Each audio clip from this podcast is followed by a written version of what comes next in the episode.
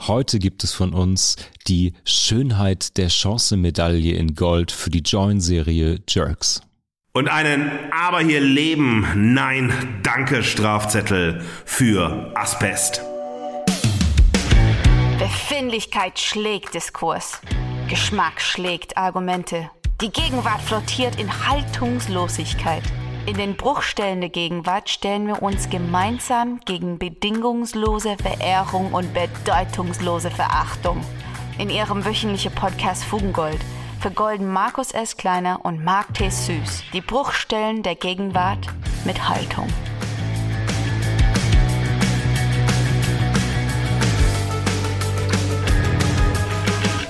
Ah, Markus, mein Lieber, was für eine Woche. Ich freue mich nicht nur wahnsinnig auf die Folge, die uns jetzt bevorsteht. Ähm, wir gucken uns zwei Serien an heute. Ähm, vor allen Dingen hatte ich eine richtig gute Woche. Ich will dich und die HörerInnen mitnehmen in zwei Highlights meiner Woche. Und zwar, ähm, wir hatten einen alten Bekannten äh, zu Besuch. Und zwar, er ist endlich dort angekommen, wo er vielleicht unterbewusst schon immer hin wollte. Hast du die Neuigkeiten von unserem Parfüm-Influencer, äh, dem Papst der Düfte, Jeremy Fragrance, schon gehört? Nein! Was ist passiert? Was ist los? Das ist komplett an mir vorbeigegangen. Jeremy Fragrance hat eine riesige Werbekampagne mit Aldi Nord gemacht. Nein! Und zwar doch einen epischen Image-Spot für Backfrisch.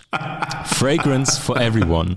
Das ist so ein wunderbarer Unfall, wo man einfach gar nicht wegsehen kann. Wir haben Fugis, das wisst ihr, Jeremy ja schon mal besprochen, äh, letztes Jahr in der Folge zu WissensinfluencerInnen. Ähm, und er hat sich jahrelang bemüht, sich zu inszenieren als erfolgreicher Unternehmer, als Topstar-Influencer.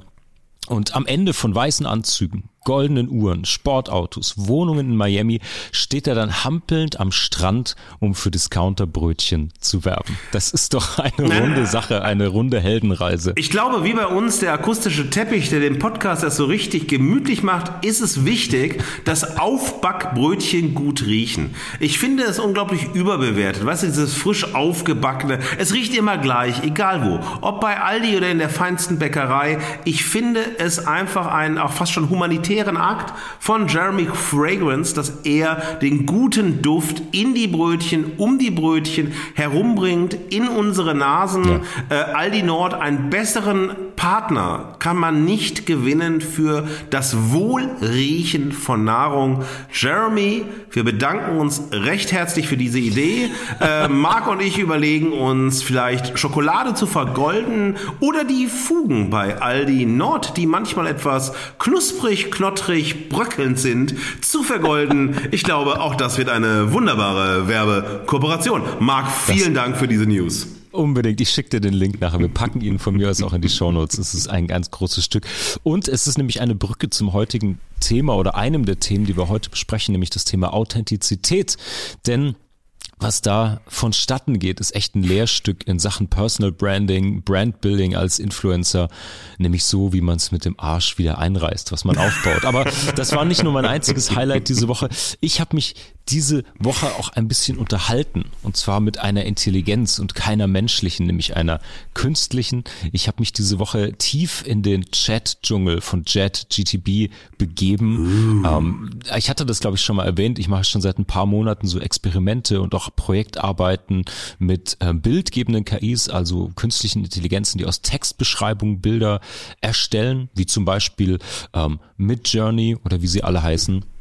Und bei ChatGPT ist das ganz spannende Thema, was erleichtern Sie uns zum Thema Wissensarbeit? Wie interagieren Sie mit Kreativität? Ich bin da noch in der Recherche. Ich schlage das mal vor. Da könnten wir in einer der nächsten Folgen definitiv mal drüber reden.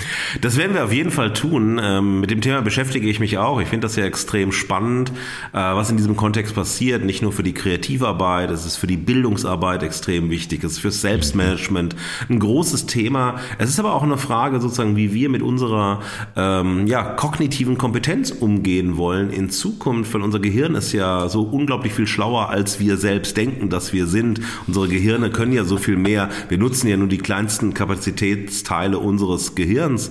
Und ja. die Frage ist, ob es äh, vielleicht dadurch eine neue Gemütlichkeit in unseren Gehirnen gibt, in unseren Gehirnen, dass es endlich so richtig schön gemütlich wird, weil die Gehirne sich denken, Mensch, wenn die KI so gut ist, alles so gut kann, alles übernehmen kann, auswerten kann, zusammenstellen kann und so weiter, dann reicht die Entscheidung morgens aufstehen, nicht aufstehen, Kaffee, ja, nein, vielleicht und so weiter. Ob das so ist, ob ich wieder ein überkritischer alter Mann bin, das werden wir in der Folge sehen, aber wir werden uns damit beschäftigen. Ich finde das extrem spannend und es ist ein Thema wirklich am Puls der Zeit, mit dem wir uns auseinandersetzen müssen.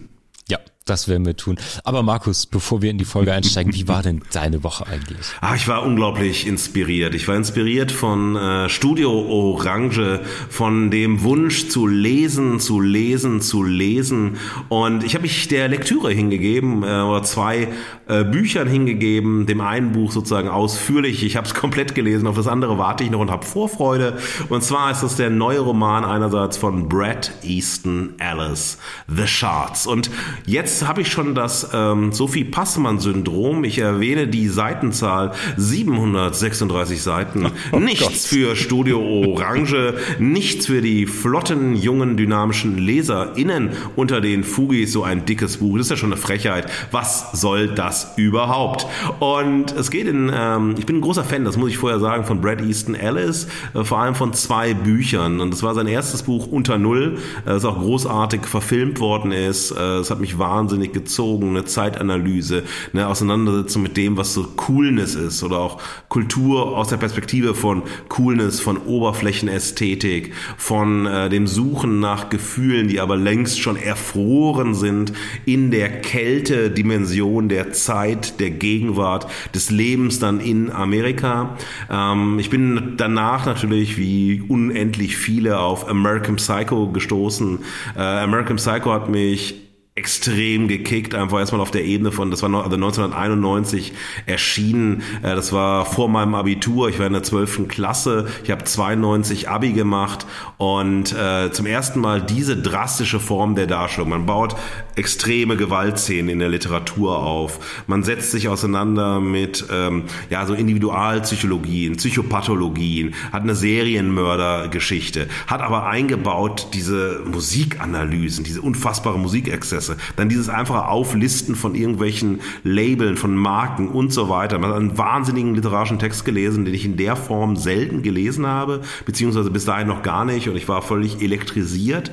Bin danach aber nach American Psycho, weil meine Erwartungshaltung relativ hoch waren, sehr schnell in die Langeweile bei den Nachfolgebüchern gekommen. Das hat mich nicht mehr abgeholt. Es war so der Versuch, und darüber werden wir heute reden, mit Blick etwa, also nicht mit etwa, sondern mit Blick auf die Serie Asbest, mhm. ein mhm. Abnutzungseffekt durch durch Wiederholung, wenn man immer wieder gleiche Themen immer wieder relativ gleich reproduziert. Und das ist mir bei äh, Brad Easton Ellis in seinen Romanen aufgefallen. Mich hat dann nochmal Imperial Bedrooms 2010 nochmal ein bisschen mehr erreicht. Ich setzt mich sehr kritisch mit Weiß auseinander, seiner Gegenwartsanalyse zu den US-amerikanischen Verhältnissen, auch zu Themen wie Wokeness, Cancel Culture und so weiter. Ähm, das hat mich sehr irritiert teilweise. Ich habe das sehr kritisch gelesen, diskutiere das auch mit Studierenden sehr, sehr intensiv, aber er hat mich nicht wieder ähm, bekommen als Leser nicht mehr bekommen, ähm, weil er immer wieder sozusagen für mich die gleiche Geschichte ein paar anderen Geschichten, Facetten erzählt hat. Manchmal tauchen Vampire auf, aber das hat mich nicht erreicht. Und jetzt der neue Roman, ich dachte, Mensch, das ist es doch.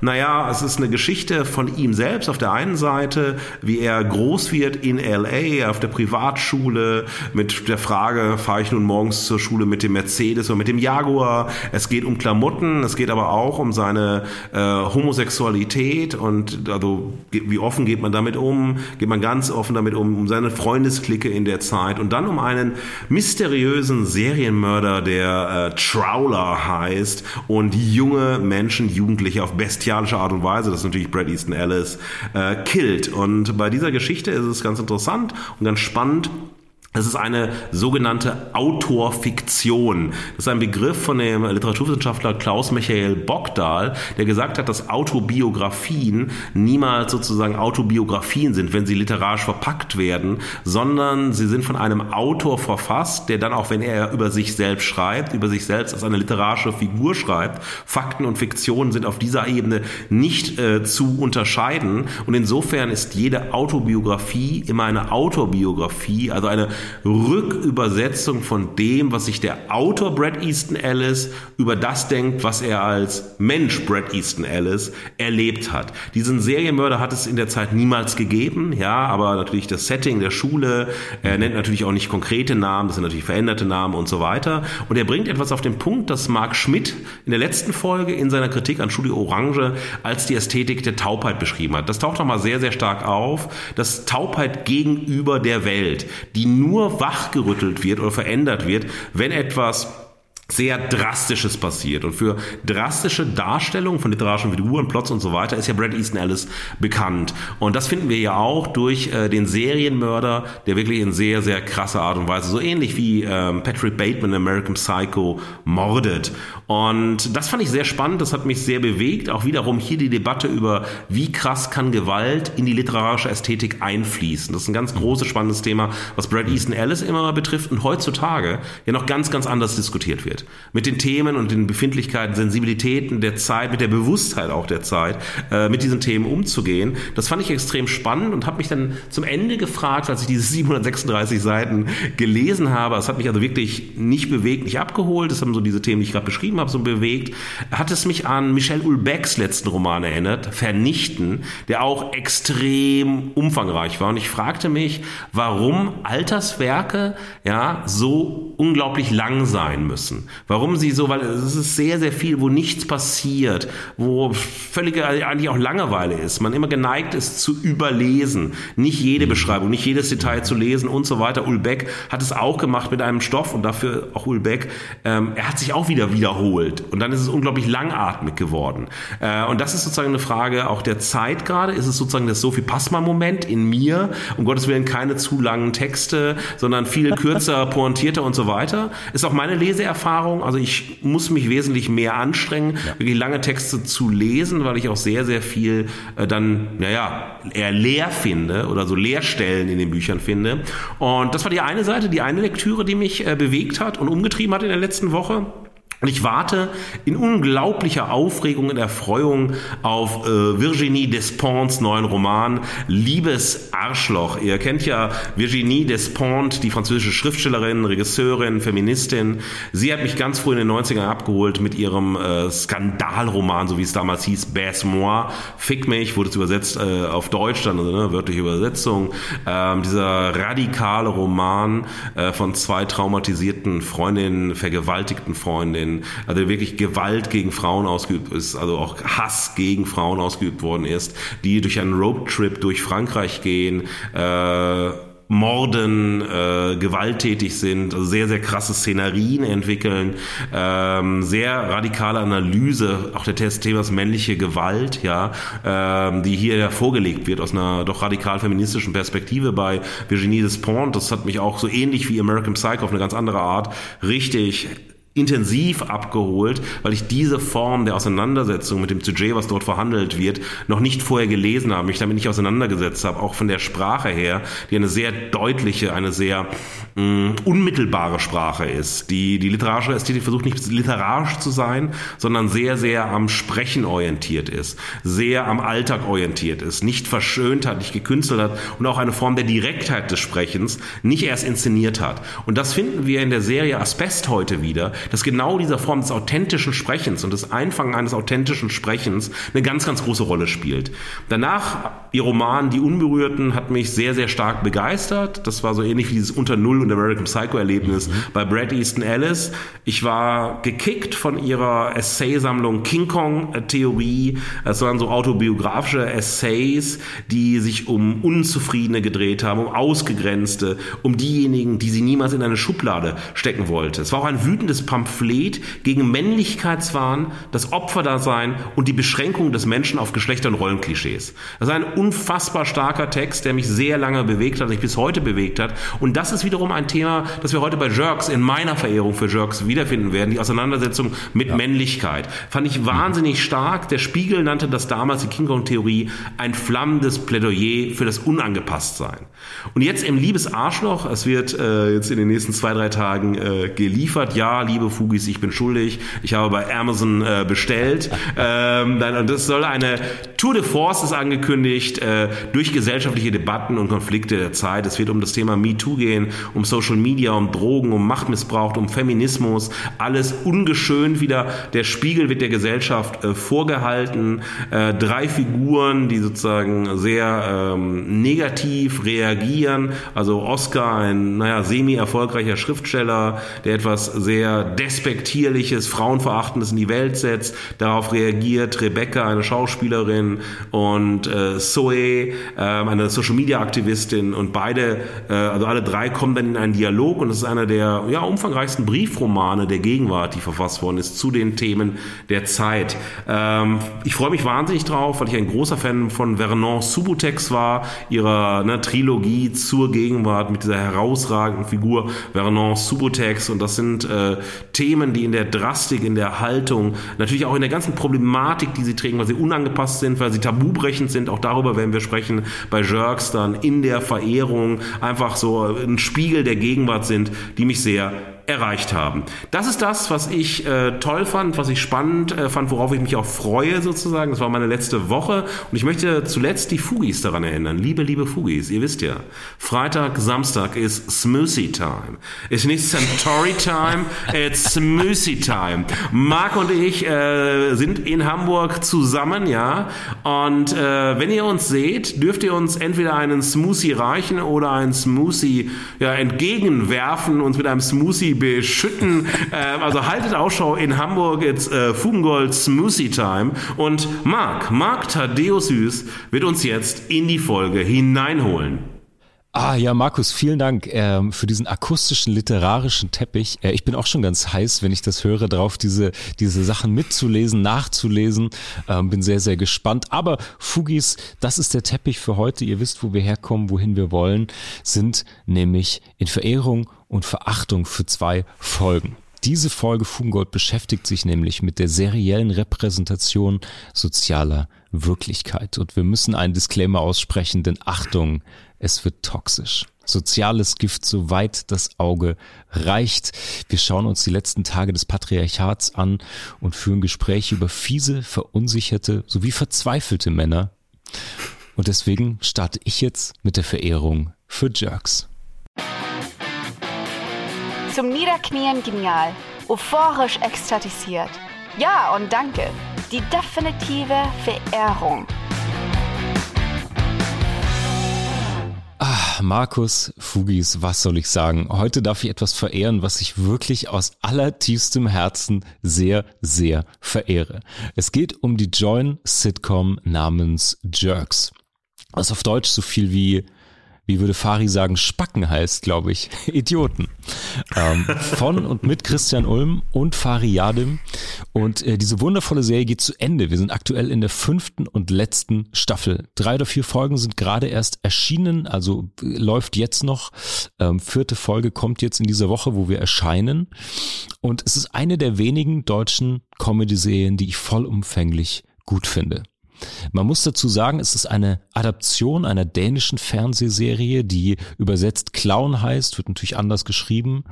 Ähm, und ich kann sagen, ich bin Die Hard Fan, seitdem ich die erste Folge damals gesehen habe. Ja, ich ähm, auch. Es war, ja, ne? Ja, ja, total. Also es war so unerwartet und es kam zu einem Zeitpunkt, wo ich gerade mal wieder die Hoffnung hatte, fahren lassen, dass aus Deutschland irgendwelche guten Humorerzeugnisse kommen. Und dann ähm, ist Jerks passiert. Und was ich so oder was mich abgeholt hat, um mit meinem persönlichen Eindruck zu starten, meiner persönlichen Meinung, die natürlich nicht interessiert, aber auch als Mini-Teppich mal ausgerollt wird, ist dass mich dieser Plauderton damals direkt reingezogen hat von den Protagonisten. Und er spielt für mich jetzt im Lauf der Verehrung noch eine große Rolle, denn diese Serie hat einen sehr, sehr anderen Sound als sehr viele, fast die meisten anderen Serien. Und das wird gestützt auch durch eine Kamera, die fast wie eine First-Person-View funktioniert. Also es wird oft aus der Hand gefilmt, so eine Handheld-Kamera, die rüttelt und schüttelt so ein bisschen, aber ist oft auf Augenhöhe und man fühlt sich so, als ob man selbst eigentlich mit durch die Szene läuft. Und das zusammen mit teilweise improvisierten, teilweise umgangssprachlichen, alltäglichen Dialogen, ja, sorgen für so eine Unmittelbarkeit, dass man direkt in diese Serie reinkommt und auch drin ist. Was noch dazu kommt, was ich extrem spannend finde, ist, dass die Rollen von Ulmen und Yadim natürlich damit kokettieren, dass sie vermeintlich sich selbst spielen. Sie bestätigen die Klischees oder Klischeebilder, die wir von ihnen haben, spielen mit diesen Voreingenommenheiten, mit der Gockelei, mit ihrem fragilen Männerego. Und ähm, die Rollen finde ich ganz interessant. Äh, das, für mich war Fari immer so dieser Mephisto in diesem Duo. Er ist so ein notorischer Fremdgeher, der totale Egomane, der sich immer als Gutmensch verkauft und er balanciert irgendwie dauerhaft so ein aufgekratztes, aufgeblasenes Schauspieler-Ego auf Messers Schneide.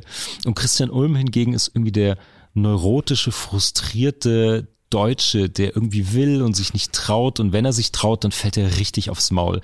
Und die beiden haben eine sensationelle Dynamik da reingeschrieben die eben uns, komme ich gleich noch im Detail drauf, immer wieder hinterfragen lässt, welche Persönlichkeitsanteile der beiden Darsteller sind denn in dem Dargestellten drin. Und das gilt eigentlich für alle Menschen, die da mitspielen und in der Regel alle Celebrities zumindest auch sich selbst spielen.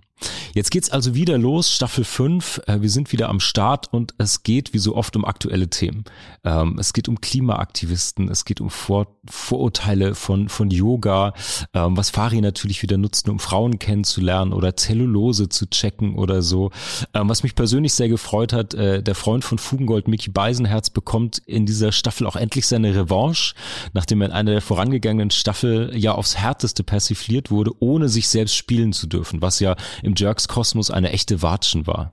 Das ist auch eine tolle Miniatur da drin. Beisenherz rettet einen Mann vor dem Ertrinken und dann wird es von den beiden Neidern und vor allen Dingen Ulm, dem, der ihm natürlich total missgünstig gegenübersteht, als Eigennutz ausgelegt und so. Also es ist fantastisch und es gibt einfach ultra cringe. Schon in der ersten Folge wieder ist es kaum auszuhalten. Man hält sich kaum im Sessel. So viel Cringe und Fremdscham gibt es. Und spätestens, wenn Ulmen dann mit einem Busfahrer in dessen Wohnzimmer ornaniert und dann auch noch vom Kumpel Fari und seiner eigenen Tochter in der Serie erwischt erwischt wird, weiß man, ist wieder mittendrin in Jerks und es ist grandios. Und deswegen will ich jetzt zu meinen beiden Motti der Verehrung kommen. Mein erstes Motto, ich habe mich versucht, ein bisschen an die Jerks-Tonalität ranzurobben. Deswegen ist mein erstes Motto, hinter Furzen, Wichsen und Fremdscham wartet die Wahrhaftigkeit. Für mich schafft Jerks ein echtes Kunststück, denn die Serie löst was in den Zuschauern aus bei mir persönlich, bei allen Menschen, mit denen ich mich über diese Serie unterhalten habe, und zwar heftige Emotionen. Klar, Lachen, aber auch sowas wie Fremdscham, Ekel, Wut, Abscheu. Also die komplette Bandbreite der Emotionalität wird in den Zuschauer einfahren, wenn er diese Sendung anschaltet. Und es gibt wenige deutsche Produktionen, die das in dieser Vehemenz schaffen. Und das gibt, da gibt es natürlich verschiedene Gründe für. Und das liegt einmal an wirklich grandiosen DarstellerInnen. Ich finde den ganzen Cast, vor allen Dingen die festen Besetzungen, wirklich sehr, sehr, sehr, sehr gut.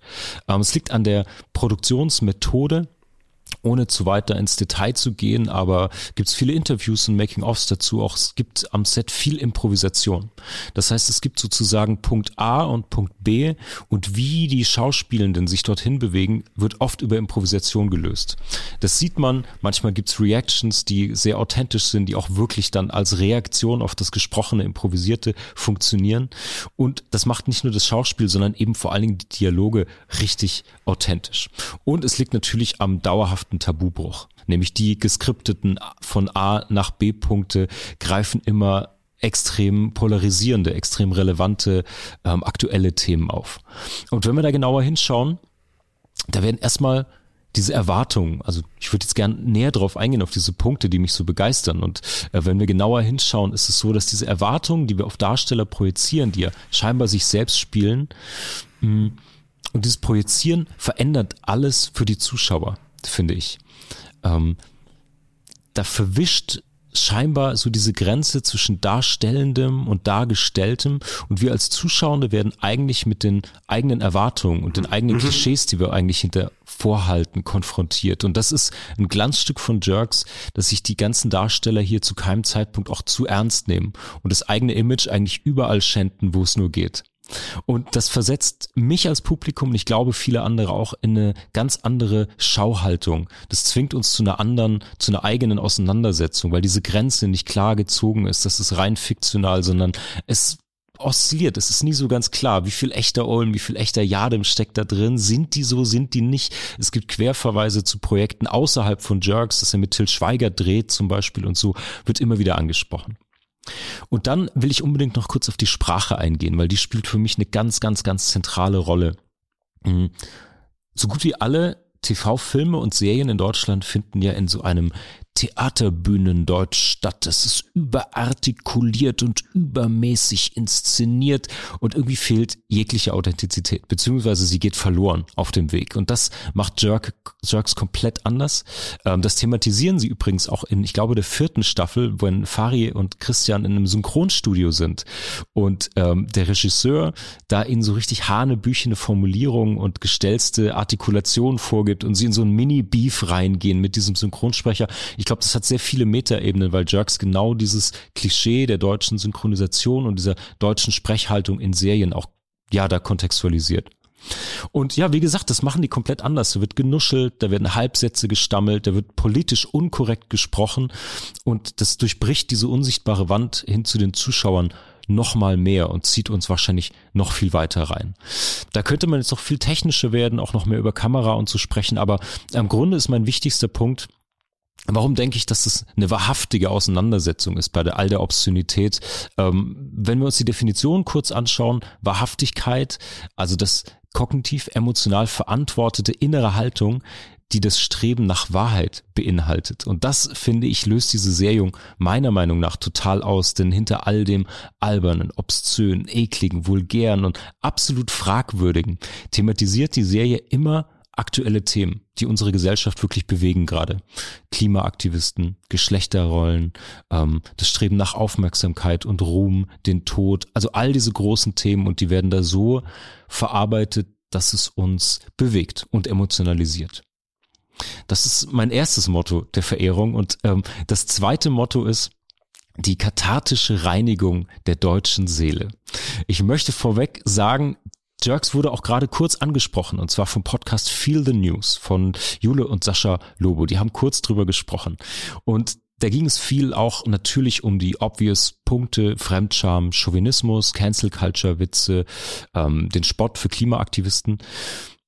Und die haben richtigerweise erkannt, am heftigsten kriegen sie immer die beiden Protagonisten ab. Aber wir als Publikum durchleben das eben auch. Und was für mich vor allen Dingen auch nach dieser anderen medialen Einordnung stehen bleibt, ist, dass wir mit unserer eigenen Verklemmtheit konfrontiert werden. Und ehrlicherweise, ich fand, ich schätze viel The News auch, aber auch im Talk von Jule und Sascha wird klar, dass die beiden auch extrem damit ringen. Vor allen Dingen natürlich in dem öffentlichen Raum ihres Podcasts, wo sie ja extrem bemüht sind um maximale Wokeness und PC. Ich glaube, da strugglen sie auch ein bisschen in dieser Besprechung. So habe ich es zumindest gehört. Ich weiß nicht, ob du es auch gehört hast.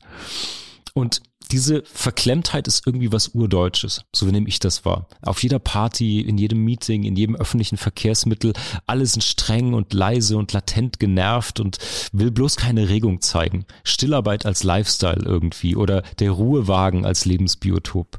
Und durch Jerks, finde ich, können wir alle stellvertretend einmal das fühlen und erleben und durchleben. Und deswegen ist diese Sendung für mich auch irgendwie Seelenhygiene. Ja. Marc, sehr, sehr schön. Vielen Dank äh, für deine Verehrung. Wir haben ja, liebe Fugis, gerungen, wer verehren darf. Äh, da ich letzte Woche verehrt habe, musste ich verachten. In der Ordnung von äh, Fugengold, in der neuen Ordnung nach der Winterpause. Ähm, beides ist mir aber äh, leicht gefallen, abzugeben und dran zu bleiben. Ähm, bei den Themen Wahrhaftigkeit und Seele hast du mich natürlich hart getriggert. Du hättest mich warnen müssen, weil ich eine Wahrheitsallergie genauso wie eine Seelenallergie habe habe. Aber ähm, ich fand diesen Punkt, den du äh, rausgestellt hast, den Bezug jetzt ähm, zu Feel the News, total gut. Denn wir werden jetzt, äh, bevor ich mit meiner Verehrung beginne, die Einschätzung einer ähm, großartigen ähm, Journalistin hören, nämlich von Laura Cecilia Wolfert, Hamburger Journalistin, äh, Expertin für Musik, vor allem für Hip-Hop, für Lifestyle, für Kulturfragen. Eine herausragende Köchin und ich empfehle allen Fugis mal bei ihrem Instagram-Profil vorbeizuschauen. Da gibt's viele spannende Themen. Ähm, und sie hat eine wunderschöne, pointierte, freudvolle ähm, Einschätzung gegeben, die den Punkt des Fremdschämens, den du gerade genannt hast, und auch dieses Moment des Kathartischen eigentlich zum Gegenstand ihrer Einschätzung macht. Deshalb hören wir jetzt erstmal Laura Cecilia Wolfert mit ihrer Verehrung zu Jerks. Hi, hier ist Laura Wolfert. Ich bin eine Journalistin aus Hamburg und ich verehre Jerks, auch wenn ich mich eigentlich dafür schäme. Ich finde, mit Fariadim und Christian Ulmen ist es wie mit den Fuckboys. Man verehrt sie wahnsinnig und gleichzeitig fragt man sich, warum? Warum ziehe ich mir immer wieder eine neue Folge der beiden rein, wenn ich mich eigentlich dafür schäme? Meinen Freundinnen erzähle ich zum Beispiel gar nicht, dass ich mir die beiden anschaue. Das sind Red Flags auf zwei Beinen. Die begegnen einem und man weiß eigentlich sofort, jetzt ist Zeit zu gehen. Gleich passiert irgendetwas Schlimmes. Ich habe mich auch echt schon oft gefragt, warum ich nicht mit Jerk Schluss gemacht habe. Denn in einer Zeit, in der die Gesellschaft alles cancelt, alles und jeden, da schafft Jerks es trotzdem, mit schwarzem Humor Comedy-Preise abzustauben. Es wird über Behinderung, über den Tod, über das Fremdgehen lustig gemacht. Und ehrlich, wenn ich auch eine Samira El-Wazir in der Serie eine Nebenrolle bekommen hätte, ich wüsste nicht so ganz, ob ich Jerks überhaupt noch anschauen dürfte. Damit meine ich, äh, Samira El-Wazir ist eine großartige Kolumnistin, die unter anderem für den Spiegel schreibt. Und ich finde die Frau so großartig, dass ich der vertraue. Und mit ihrer Nebenrolle hat sie mir quasi das Go gegeben für Jerks Binge-Watching. Und ja, warum ist Jerks noch an der Grenze des Lustigseins? Weil sie am Ende immer diejenigen sind, über die gelacht wird. Und dabei sind die beiden, jetzt komme ich von Fuckboys zu Hunden, die beiden sind wie französische Bulldoggen so unsexy, dass sie wieder sexy sind. Und deswegen verehre ich Jerks. Ich muss allerdings gestehen, dass ich bei Jerks ein bisschen voreingenommen bin. Ich habe Fariadim zuerst auf dem roten Teppich gesehen. Da hatte er eine Cap auf, die die ganze Zeit einen Knick drin hatte. Und er wurde ständig fotografiert. Und ich habe mich gefragt, wieso richtet dem denn keiner endlich mal seine, seine Mütze vernünftig? Dann kam er zu mir, dann führt man so eine Minute, zwei Minuten ein schnelles Interview, dann gehen die ja immer ähm, zu dem nächsten Radiosender oder TV-Sender weiter und dann habe ich gefragt, ob ich nicht einfach nochmal seine Mütze vernünftig aufsetzen kann. Hat er gesagt, natürlich. Und es war, glaube ich, bei mir so der Moment, wo ich mich ein ganz bisschen in Fariadem verguckt habe, weil er einfach so süß und sympathisch darauf reagiert hat. Und wenig später hatte ich dann auch mit Christian Ulm und mit ihm zusammen ein Telefoninterview, auch zu Jerks.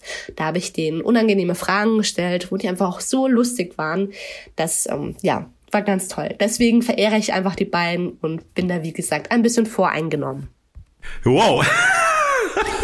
ich finde, also dieser, dieser Vergleich ja, zwischen Jerks schauen und den Fuckboys, äh, äh, unfassbar.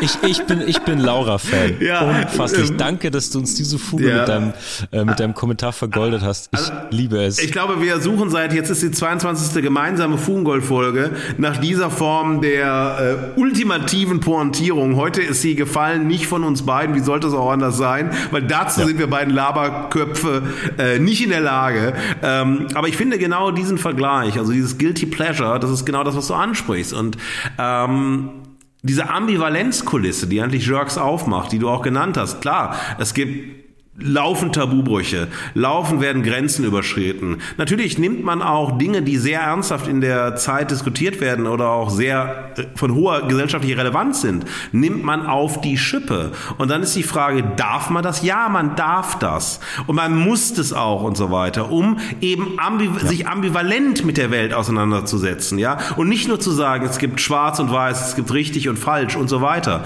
Und dieses Moment dann aber nicht aufzulösen, mit einer eigenen Positionierung. Das ist doch die große Stärke von Jerks. Zu sagen, okay, wir spielen mal alles gegeneinander. Wir haben dieses Moment des Fremdschams. Und in der Fremdscham ist natürlich der Konnex zu den Zuschauerinnen gegeben. Dass man sich selbst abgeholt fühlt. Dass man nicht nur betrachtet, nicht nur zuschaut, sondern eine Brücke zu den Zuschauerinnen baut, wo es persönlich wird. Und das ist ja das die Stärke von jedem zum Beispiel performativen Kino. Wo du das sozusagen, was du siehst, in deinem emotionalen Rezipieren erlebst erlebst und nacherlebst und dann bist du verbunden mit dem, was du siehst und schaust nicht nur zu.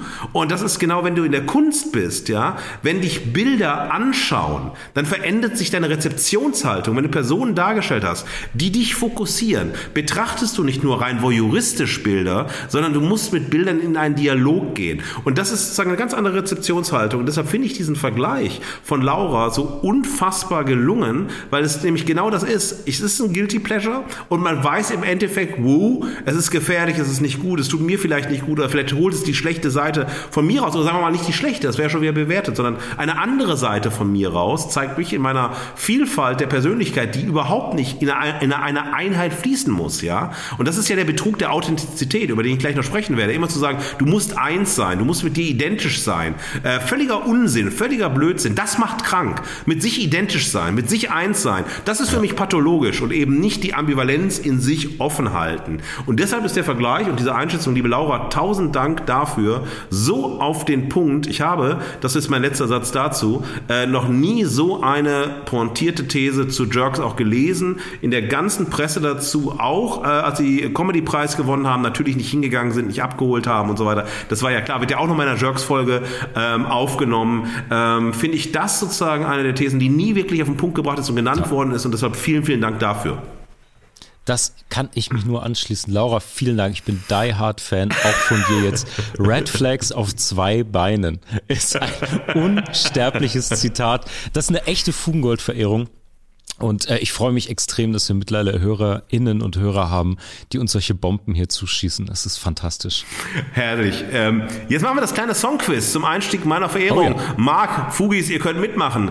Ich zitiere im perfekten Dengelisch. Ja, also mit wirklich jeder versauten äh, Betonung, die man nur versauen kann. Aber vielleicht erratet ihr das und vielleicht bringt mich das dann auch zu DSDS in den Altersrecall mal sehen. DSDS? Ja, ja, ja Altersrecall. äh, Songquiz. Quiz. Pass auf.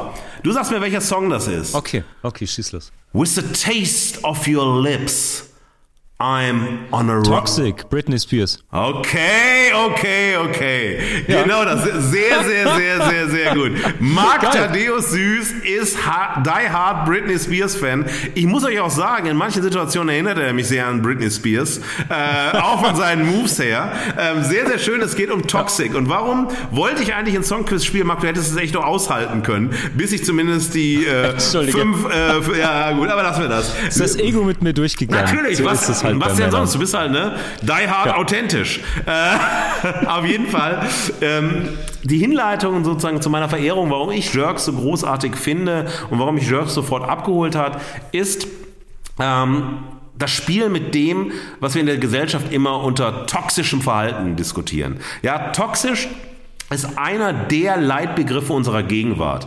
Und mit dem Begriff des Toxischen wird die Welt ganz einfach und binär in richtig und falsch, in böse und gut, in erlaubt, verboten und so weiter eingeteilt. Ganz binär, ganz schwarz-weiß. Es gibt also, toxisch sind Menschen, zumeist Männer, äh, Beziehungsmuster, gesellschaftliche Strukturen und vieles mehr. Ja? Und was bleibt dann übrig so? Man hat Abbruch von Beziehungen, Kommunikation und so weiter, Ausschluss aus Debatten, Anfang Anfeindungen oder Therapien, sozusagen, um das Toxische in sich selbst zu überwinden. Und dieses Spiel mit dem Toxischen als einem der Leitbegriffe ähm, und auch der Art und Weisen, Wirklichkeit zu beschreiben, zugänglich zu machen, diskutierbar zu machen, steht für mich in einem der Zentren von Jerks, äh, weil alles in Jerks ist toxisch.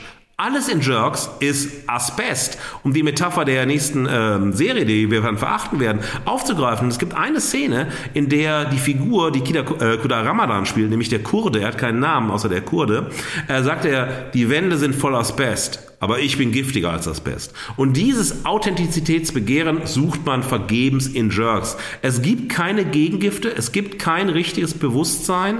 Ja, das Moment des toxischen oder des richtigen Bewusstseins hat genauso viele Facetten, wie es auch, äh, Akteurinnen gibt, also Figuren gibt in der Serie und wie diese sich äußern und positionieren. Und das finde ich extrem spannend, dass wir hier eine Ambivalenzkulisse aufgemacht haben, die nicht aufgelöst wird mit einer richtigen Haltung, mit einer so ehrwürdigen Moral oder sonst mhm. etwas, sondern sie zeigt, diese Welt, in der wir leben, ist ambig und ambivalent und wir können das durch kein identitäres Zwangssystem, kein moralisches Zwangssystem irgendwie schließen. Das ist sozusagen die Wunde im Fleisch, die wir haben, ja, der Pfahl im Fleisch, den wir nicht rausziehen können. Wir müssen in einer Welt leben, die zutiefst ambig und ambivalent ist. Und das hat mich sofort angesprochen, das hat mich bekommen mit der Drastik, mit der Tabu Tabulosigkeit, auch mit den Tabubrüchen und so weiter. Und es hat mich deshalb so reingeholt, weil es eine andere Serie, die, das, das wissen die Fugis, das wissen alle Leute, die mich kennen,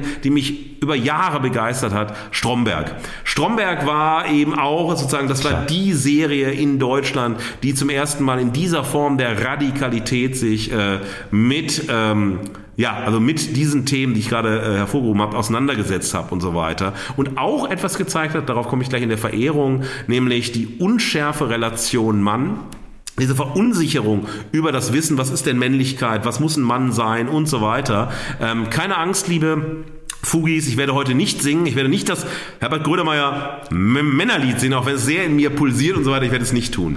Und das war erstmal so mein Geschmack, das ist sozusagen das, warum ich das irgendwie alles ganz spannend, ganz toll finde, warum mich das angesprochen hat persönlich. Und ich möchte euch jetzt in verschiedenen Motti wieder erklären, warum ich äh, Jerks mit Gründen so gut finde. So, liebe Fugis, mein erstes Motto lautet, Jerks führt die Kapitulation vor dem Konzept hegemonialer Männlichkeit auf und beschreibt Männlichkeit als unschärfe Relation. Naja, und da wir ein Bildungspodcast sind, ganz in der Tradition von Studio Orange, nicht, ähm, möchte ich nicht. kurz, äh, nein, nein, ja, ja, äh, möchte ich äh, kurz kontextualisieren. Unschärfe Relation oder Unbestimmtheitsrelation ist natürlich eine Aussage der Quantenphysik und da wird gesagt, dass zwei komplementäre Eigenschaften eines Teilchens nicht gleichzeitig beliebig genau messbar sind. Die Unschärferelation ist nicht die Folge von Unzulänglichkeiten eines entsprechenden Messvorgangs, sondern prinzipieller Natur. Die Unschärferelation aufgestellt hat Werner Heisenberg 1927 im Rahmen der Quantenmechanik. So, jetzt denkt der geil, der alte Mann muss klug scheißen, weil er nicht lustig ist, weil er nicht pointieren kann. Aber dieser Bezug, diese Analogie zu Jerks als Unschärferelation, Fari, die Figur Fari in Jerks oder auch ähm, die Figur Christian in Jerks, genau wie du gesagt hast, Spacken gesagt so ein scheiß Spacken, der da labert und sowas erzählt er und so. Genau das, ich nehme das gerne an. Und das Schöne hierbei ist, dass Männlichkeit, also permanent denkt man so, die beiden sind im Lied, die beiden sind Stars, die sind prominent, die sind bekannt. Dann kommen andere männliche Figuren hinein. Und es ist so die klassische Form hegemonialer Männlichkeit. Das äh, Showsystem, Showbiz ist durchsetzt von Männern, von männlicher Herrschaft, äh, von männlichen Blicken, von Sexismus und so weiter. Und man sieht aber, dass diese beiden, also die Figuren Fari und Christian, permanent verunsichert sind, ja, nicht wissen, wie sie handeln sollen. Sie haben Angst vor der Welt. Sie wissen nicht, wie sie klarkommen sollen. Sie haben Angst vor Krankheiten, die sie haben. Sie sind Hypochonder, ja. Sie können sozusagen Bindungen nur aufstellen äh, durch Sex oder durch soziale Negativität. Also ne, durch das Ablästern über andere, durch das sich erheben über andere, äh, aber vor allem auch über sich selbst und untereinander oder durch die Sexsucht der Figur äh, Fari. Und dann ist sozusagen ein soziales Beruhigungsmoment immer die Masturbation. Ja, das ist sozusagen ein großes Thema seit der ersten Staffel und es werden dann laufend Dialoge über das Masturbieren geführt oder sozusagen bestimmte Situationen äh, durch die Masturbation herunter, oh jetzt, boah, jetzt müssen wir uns mal hier beruhigen und so weiter. Und ähm, diese Hypochon Hypochondrie, diese äh, Sexsucht, diese soziale Negativität, diese Angst und so weiter, macht die Männlichkeit zu einem changierenden Chiasmus oder zu einer ständigen Suchbewegung. Man kommt nirgendwo an, man ist einfach nur verunsichert, man hat Angst, man weiß überhaupt nicht, äh, was man in der Welt soll und möchte und wo es hinführen soll. Und man weiß überhaupt auch nicht mit den Positionsrollen, die man hat, wirklich umzugehen, außer um sie auf der einen Seite, oh, wir sind so toll, wir sind so super, aber im Endeffekt danach ist sofort eine Szene, dann, dann denkt man, boah, ich bin besonders krank oder meine Freundin geht fremd oder man ist eifersüchtig oder man ist wiederum mega egozentrisch und so weiter und das funktioniert alles überhaupt nicht. Es gibt sozusagen keine Konkretisierung von dem, wann ist der Mann ein Mann? Also ich wollte nicht singen, Entschuldigung. Also wann ist der Mann ein Mann? es gibt überhaupt keine Antworten darauf. Es gibt auch überhaupt keine sozusagen, ähm, das aus der heterosexuellen Matrix heraus, also sozusagen was hegemoniale Männlichkeit ist. Das funktioniert nicht. Es gibt überhaupt keinen Gegenentwurf und so weiter, sondern man ist total opportun, passt sich den Verhältnissen irgendwie an, wie man denkt, dass man selber persönlich egoistisch oder egozentrisch durchkommt, ist aber am Ende jeder Folge äh, der Depp also man lacht über Fari und Christian. Ähm, man denkt so, boah, seid ihr Arschlöcher, boah, seid ihr, boah, so. Man möchte, also man hat sie trotzdem in dem, boah, seid ihr Arschlöcher, äh, wenn man sie, wenn man die Serie mag, trotzdem gern, ja. Aber es funktioniert einfach nicht. Und dieses ja. Mannsein ist etwas total ähm, Kümmerliches in der Serie. Es ist dieses konstante Selbstverhältnis, diese konstante Sorge um sich selbst. Und die produziert nur Männlichkeit als Leerstelle und eben nicht als eine Weise der Welterzeugung. Also hier sagen nicht so, na, wir machen was besonders Kreatives, wir sagen was besonders Schlaues, wir sind besonders solidarisch, wir sind politisch, wir engagieren uns. Nein, es ist keine Weise der Welterzeugung, es ist eine komplette Leerstelle. Männlichkeit ist nicht besetzt mit Positivität, sie ist mit sehr viel Negativität besetzt, aber sie führt nirgendwo hin. Sie führt sozusagen aus der Serie heraus. Und ich finde diesen Zug zu sagen, und das finde ich äh, ganz, ganz, also unglaublich lobenswert, das äh, zu Ende bringen von etwas, was wahnsinnig erfolgreich ist, weil es auserzählt ist. Diese Geschichte ja. ist die wäre schon mit der vierten Staffel auserzählt gewesen. Auf die fünfte freuen sich Fans. Ich bin auch sehr begeistert, aber dieses Stück für Stück sich selber zu Grabe tragen, sich selber abzuschaffen, sich selber aber auch immer mehr auszuerzählen. Und ich komme gleich im zweiten Punkt zu einer Konnektivität, wo der Generationswechsel schon angezeigt wird, nämlich in der dritten Folge der ähm, fünften ja. Staffel, ist genau das, wir hier eine Kapitulation haben vor dem Konzept hegemonialer Männlichkeit. Wir haben eine, wie Lars Weißbrot das schon bei der ersten Staffel genannt hat, in der Zeit, ein Journalist, nämlich eine Männerdämmerung. Und im Endeffekt ist Jerks für mich, und ich lehne mich jetzt unglaublich weit aus dem Fenster, aber ich wohne nicht im ersten Stock, aber denkt euch jetzt, intellektuell bin ich im ersten Stock, kann also nicht viel passieren. Für mich ist das die ardornitischste Serie, die das deutsche Fernsehen jemals gemacht hat. Weil auf dem Höhepunkt der negativen Dialektik von Adorno gibt es diesen wunderschönen Satz und dafür steht Jerks, die Negation der Negation, welche nicht in Position übergeht. Und das ist diese göttliche Stärke von Jerks zu sagen, wir bauen das Konzept hegemonialer Männlichkeit auseinander in der figuralen Handlung von Fari und Christian in der beschriebenen Art und Weise und wir kommen nicht mit einem Gegenentwurf. Wir wissen nicht, das ist jetzt irgendwie was Tolles. Und auch die, die so besonders sozial sind, die besonders engagiert sind, die defensiv sind und so weiter, weil Fari spielt ja immer den Defensiven dann. Christian ist ja dann immer der Aggressive und so weiter. Ähm, es kommt nichts mehr raus. Es sind nur Rollen, die man spielt, Kostüme, die man sich anzieht und die dann aber trotzdem vor die Wand fallen, weil man aufgedeckt wird, dass es eben ein zynisches Spiel ist. Und das ist die Stärke der Serie. Das ist mein erstes Motto.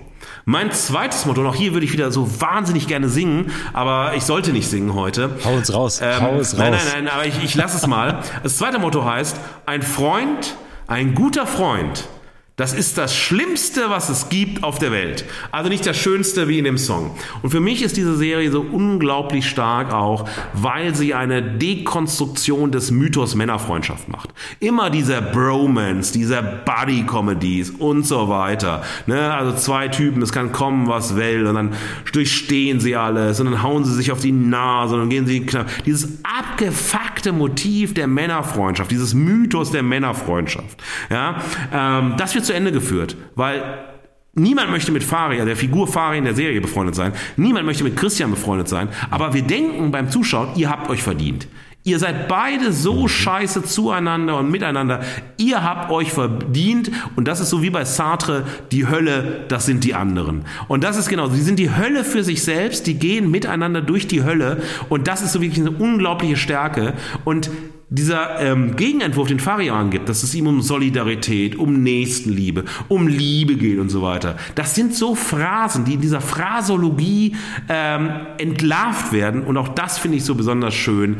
Freundschaft, Buddy-Komödie, also Buddytum, Bromance, das ist alles Hanebüchner Blödsinn, das wird zu Ende geführt, also man sollte sozusagen auch die Interaktion unter Männern, die Beziehungen unter Männern, äh, die als äh, Freundschaft in den Kontexten konnotiert waren, auch nochmal neu überdenken. Finde ich wahnsinnig stark. Das dritte Motto, viel simpler, werde alles, was du willst, nur eins nicht, prominent. Und das finde ich ganz großartig. Prominenz ist der letzte Scheiß. Niemand kann nach der Serie sagen, ich möchte prominent werden, ich möchte bekannt werden, ich möchte Schauspielerin werden, ich möchte Musikerin werden, ich möchte Moderatorin werden. Alle sind gleich scheiße.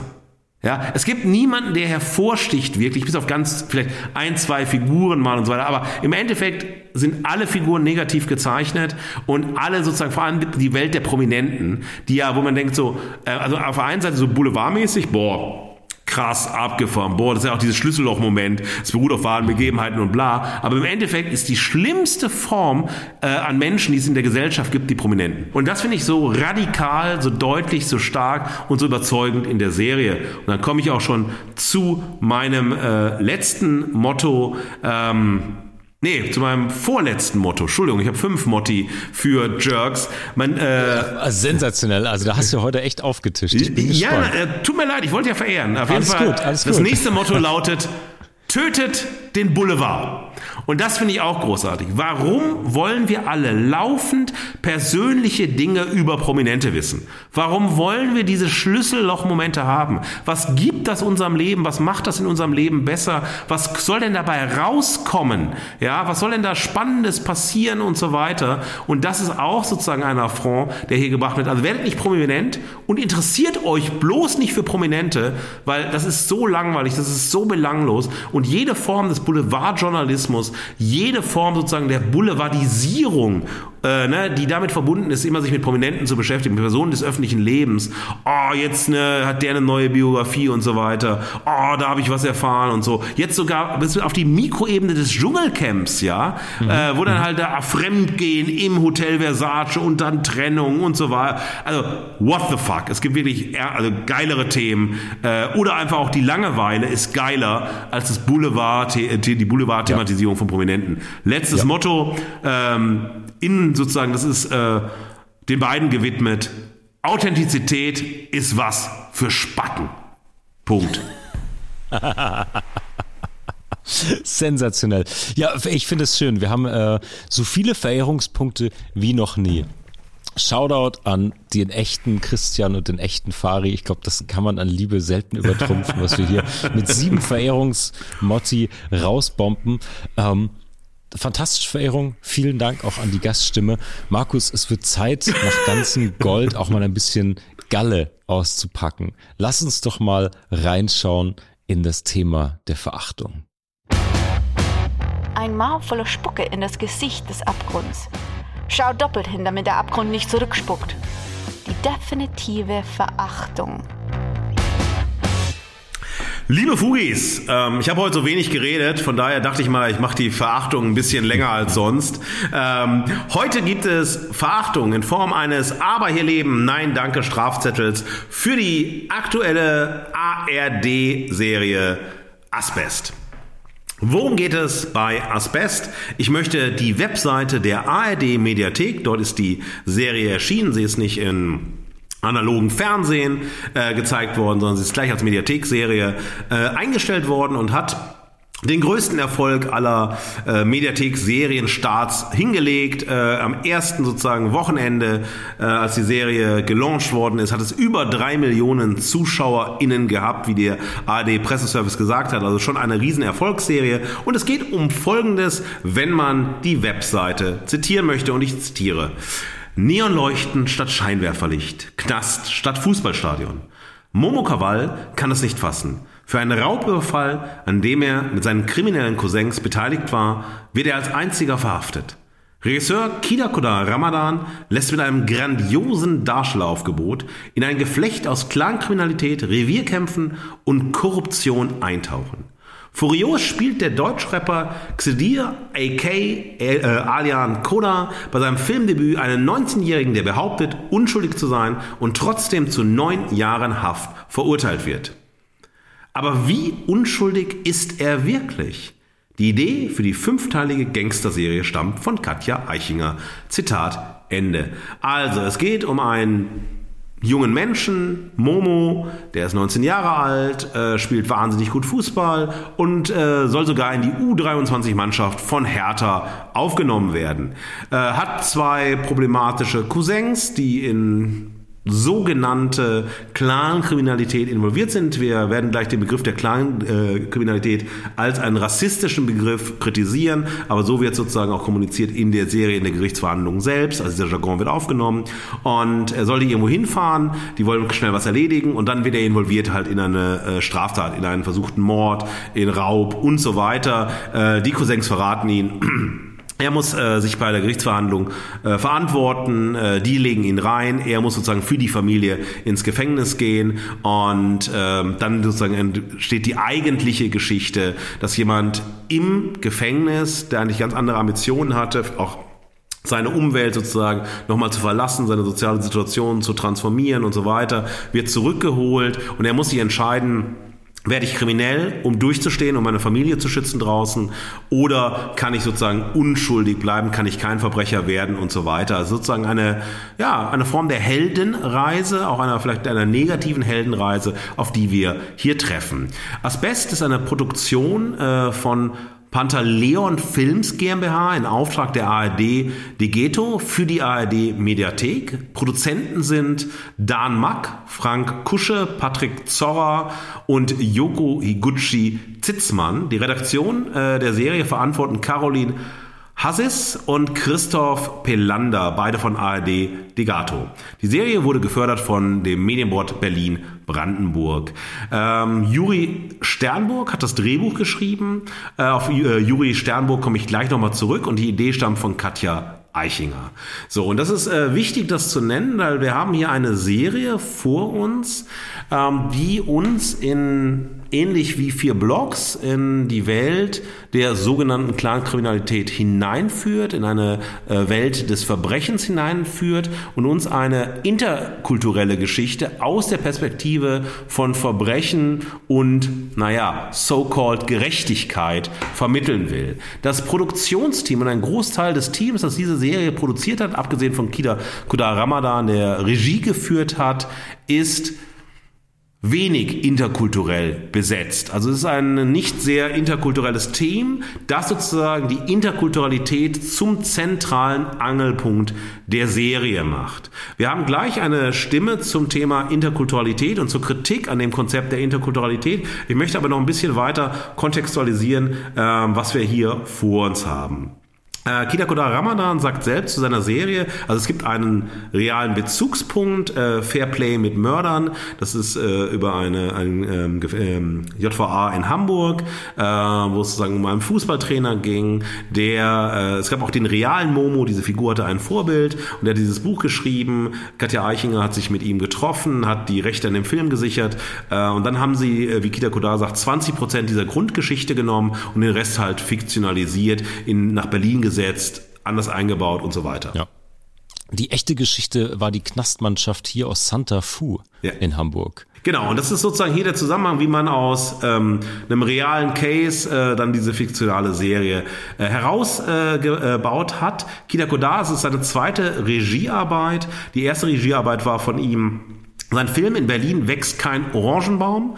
Ähm, auch hier hat Juri Sternburg die das Drehbuch geschrieben und Kida Kodar hat Regie geführt, auch in dem Film wie in der Serie und eine Rolle gespielt. Äh, in dem Film selbst war er Hauptdarsteller. Hier spielt er, naja, nicht eine Nebenrolle, aber er ist nicht der Hauptdarsteller. Der Hauptdarsteller ist Momo Kaval in dieser Serie. Äh, als Musik, auch das ist ganz, ganz wichtig, darauf werden wir nochmal zu sprechen kommen, ähm, wird Deutschrap natürlich gewählt, wie auch in äh, vier Blocks selbst. Also wir haben, Musik von Mortel, von Faisal und von XD, also dem Darsteller Hauptdarsteller von Momo. Ähm, was mich interessiert, ist ganz stark, also was meinen Geschmack betrifft, ist erstmal Sozialrealismus, interessiert mich, äh, also die Ästhetisierung von Sozialrealismus interessiert mich stark, oder die Medialisierung von Sozialrealismus. Mich interessieren Themen wie Verbrechen, Kriminalität als Themen, das habe ich auch angedeutet mit Blick auf Brad Easton Ellis, äh, mit Virginie Despont. Und mich interessiert äh, die Aushandlung des Auseinandersetzen mit Gerechtigkeit, mit Strafe, Gerechtigkeit, den Institutionen, die für Gerechtigkeit sorgen sollen und die Darstellung von Interkulturalität. Das sind Themen, die mich interessieren, die mich bewegen und äh, warum ich auch ähm, nach der ähm, ja, begeisterten Auseinandersetzung mit vier Blogs, das wisst ihr ja, ich habe äh, einiges über vier Blogs geschrieben, es gibt ein paar Vorträge bei YouTube von mir über vier Blogs, ich habe mich sehr intensiv äh, mit der Serie beschäftigt, die ich für einen Meilenstein der deutschen, in der deutschen Serienlandschaft halte. Das ist eine, der sowohl schauspielerisch als auch was, was Drehbücher angeht, was äh, sozusagen das Setting angeht, Musikeinsatz. Also wirklich der ganze Look dieser Serie ist so outstanding auf Jahre hinaus. Und da fängt das Problem an, dass ähm, auch Kida Kodar Ramadan selbst sagt, das ist eine Fort, also eine Art der Fortführung von vier äh, Blocks. Es kann mit vier Blocks mithalten. Äh, also er sagt nicht genau, es ist eine Fortführung, aber er sagt, also das steht in einer Linie. Das ist eigentlich auf dem ja. Niveau von vier Blocks und eine andere Geschichte, aber vier Blocks, die Qualität von vier Blocks gehalten. Und da setze ich ein und sage, das ist ähm, genau das Gegenteil von allem, wofür vier Blocks steht in meiner Wahrnehmung heraus. Wir haben äh, zwei für mich starke Schauspieler, die wir haben. Das ist die Figur Momo Kaval äh, von X-Dir gespielt. Das ist äh, hervorragend der Hauptdarsteller, äh, der kein Schauspieler war, also ne, der da in seinem Schauspielkontext nicht aufgetreten ist und so weiter. Die Geschichte geht so, dass der Sohn von äh, Kida Kodar Ramadan die Musik von ihm gehört hat, gesagt, hier Papa, sehr, sehr coole Musik. Kida Kodar sich an ihn gewendet hat und dann äh, sind sie sehr schnell einig geworden, dass er die Hauptrolle spielt, weil Kida Kodar Ramadan, das sagt er in dem Making of, das könnt ihr auch in der Mediathek sehen, will äh, unbekannte Schauspieler als Hauptdarsteller haben, die noch Hunger haben, die frisch sind, die was wollen. Und das merkt man, ich finde, die Darstellung das Momo Kawal äh, herausragend. Also das ist wirklich großartig in jeder Form gespielt. Von der Haltung her, vom ähm, Tempo her, vom Feeling her, vom, also das ist wirklich herausragend. Die andere sehr, sehr starke Rolle spielt Uwe Preuß äh, als Fußballtrainer Gerd Meyer der sozusagen auf den realen äh, Mewes eingeht, auf den realen Fußballtrainer eingeht oder ihn darstellen soll. Und das sind die beiden für mich starken Rollen, die wir haben. Das Rest, der Rest sind so am Reißbrett gezeichnete Figuren. Es sind wahnsinnig schlechte Dialoge. Der Einsatz von Musik, so da der kleine äh, Cabron, Titelmusik, macht es eher, also ich muss lachen, wenn ich das sehe. Nicht, weil der Song so schlecht ich ist. Auch. Ja, das ist aber, aber ich auch. Ja, und ja. Ich, ich will jetzt nicht den Song verachten oder dissen oder so, sondern der Einsatz dieses Songs am Anfang des Settings und dann auch das Schwarz Schwarz-Weiß, die Schwarz-Weiß-Bilder am Anfang und dann geht es sozusagen in die Farbeinstellungen. Da sind Perspektiven, aber auf, also Kameraarbeit, äh, Untersichtigkeiten sehr oft, die mir überhaupt nicht zusagen. Und ich finde diese Serie in jeder Form, allein schon ästhetisch vom Look her und so weiter, misslungen. Ich finde die figurale Handlung misslungen, obwohl es ein riesen Star-Aufgebot ist, das da aufläuft. Das ist wirklich ein Who is Who äh, der deutschen Films, der Serienlandschaft und so weiter. Herausragende Schauspielerinnen. Aber ich finde, es funktioniert nichts. Die Musik funktioniert nicht, äh, Storytelling, Drehbuch funktioniert nicht. Ich finde die, den Schnitt finde ich sehr gewöhnlich. Äh, das ist so, ist, ne, das ist nicht outstanding. Also ich finde nichts outstanding, sondern ich finde es alles sehr, sehr ähm, reißbrettartig, sehr unauthentisch in dem Begehren nach Authentizität. Ich komme da gleich nochmal äh, drauf zu sprechen in meinem ersten Motto. Und es funktioniert vorne und hinten nicht. Und ich wundere mich, ähm, dass diese, aber auch diese starke Powerman, wie toll die Serie sein soll, was das sein soll und so weiter. Und es geht ja hin, alleine vom Look her, das habe ich gerade vergessen Asbest und dann steht oben die Eins von der ARD. Das, äh, also, das entwertet es so komplett nicht durch die ARD, sondern alleine von der Typo her funktioniert das gar nicht. Das ist so wie Web 2.0 oder so, ja. Also das ist, äh, das macht da keinen Sinn an der Stelle und es funktioniert auf den ganzen Ebenen nicht. Was mich aber bei den Gründen ich habe auch Motti äh, rausgearbeitet, wie bei der Verehrung, auch wie immer bei meinen Verachtungen, ist ein Punkt, der mich sehr stark umgetrieben hat. Und mein erstes Motto lautet, das wirkliche Gefängnis ist das Begehren nach Authentizität. Und dieses äh, Thema, was bei vier Blogs für mich noch gut funktioniert hat, also wir geben euch einen Einblick in so ein Leben einer organisierten äh, kriminellen Vereinigung, einer Großfamilie, die in vielen Teilen sozusagen sich kriminell betätigt und so weiter. Ja, dann aber auch aufzeigt, welche Probleme wir beim Thema der Integration haben in Deutschland, äh, was politisch alles falsch läuft, das Thema Polizeigewalt sehr überzeugend aufnimmt in äh, vier Blogs und viele andere Themen. Ähm, wenn euch das interessiert, wie ich darüber denken könnte, diesen, äh, diese Aufsätze von mir zu lesen. Ähm, es ist so, dass es hier sozusagen total schematisch ist. Also Justiz ist korrupt, ähm, Gefängnisaufseher sind korrupt und gewalttätig. Ähm, es ist sozusagen eine, eine Perspektivenwechsel, der auch wichtig ist, wegzugehen sozusagen. Wir sehen es nicht von der Gerechtigkeit her, von der Strafe, von der Resozialisierung aus und so weiter, sondern wir bleiben wirklich dicht an den Figuren selbst, an ihren Lebenswelten, an den Entscheidungen, die sie treffen und so weiter. Aber alles ist sozusagen bemüht, so ist es wirklich. Das ist das echte Leben. Schaut genau rein. Und wir wollen den Fokus bei allem, was wir tun, auf der Authentizitätserwartung halten. Und zwar eine Authentizitätserwartung, die wir als Macherinnen haben, die Kida Kodar als Regisseur hat und die die Zuschauerinnen haben. Und das ist die gleiche Erwartungshaltung, die wir beim Deutschrap finden. Alles muss authentisch sein. Man sagt dann immer Rollenspiel, Figuren und so weiter, aber authentisch.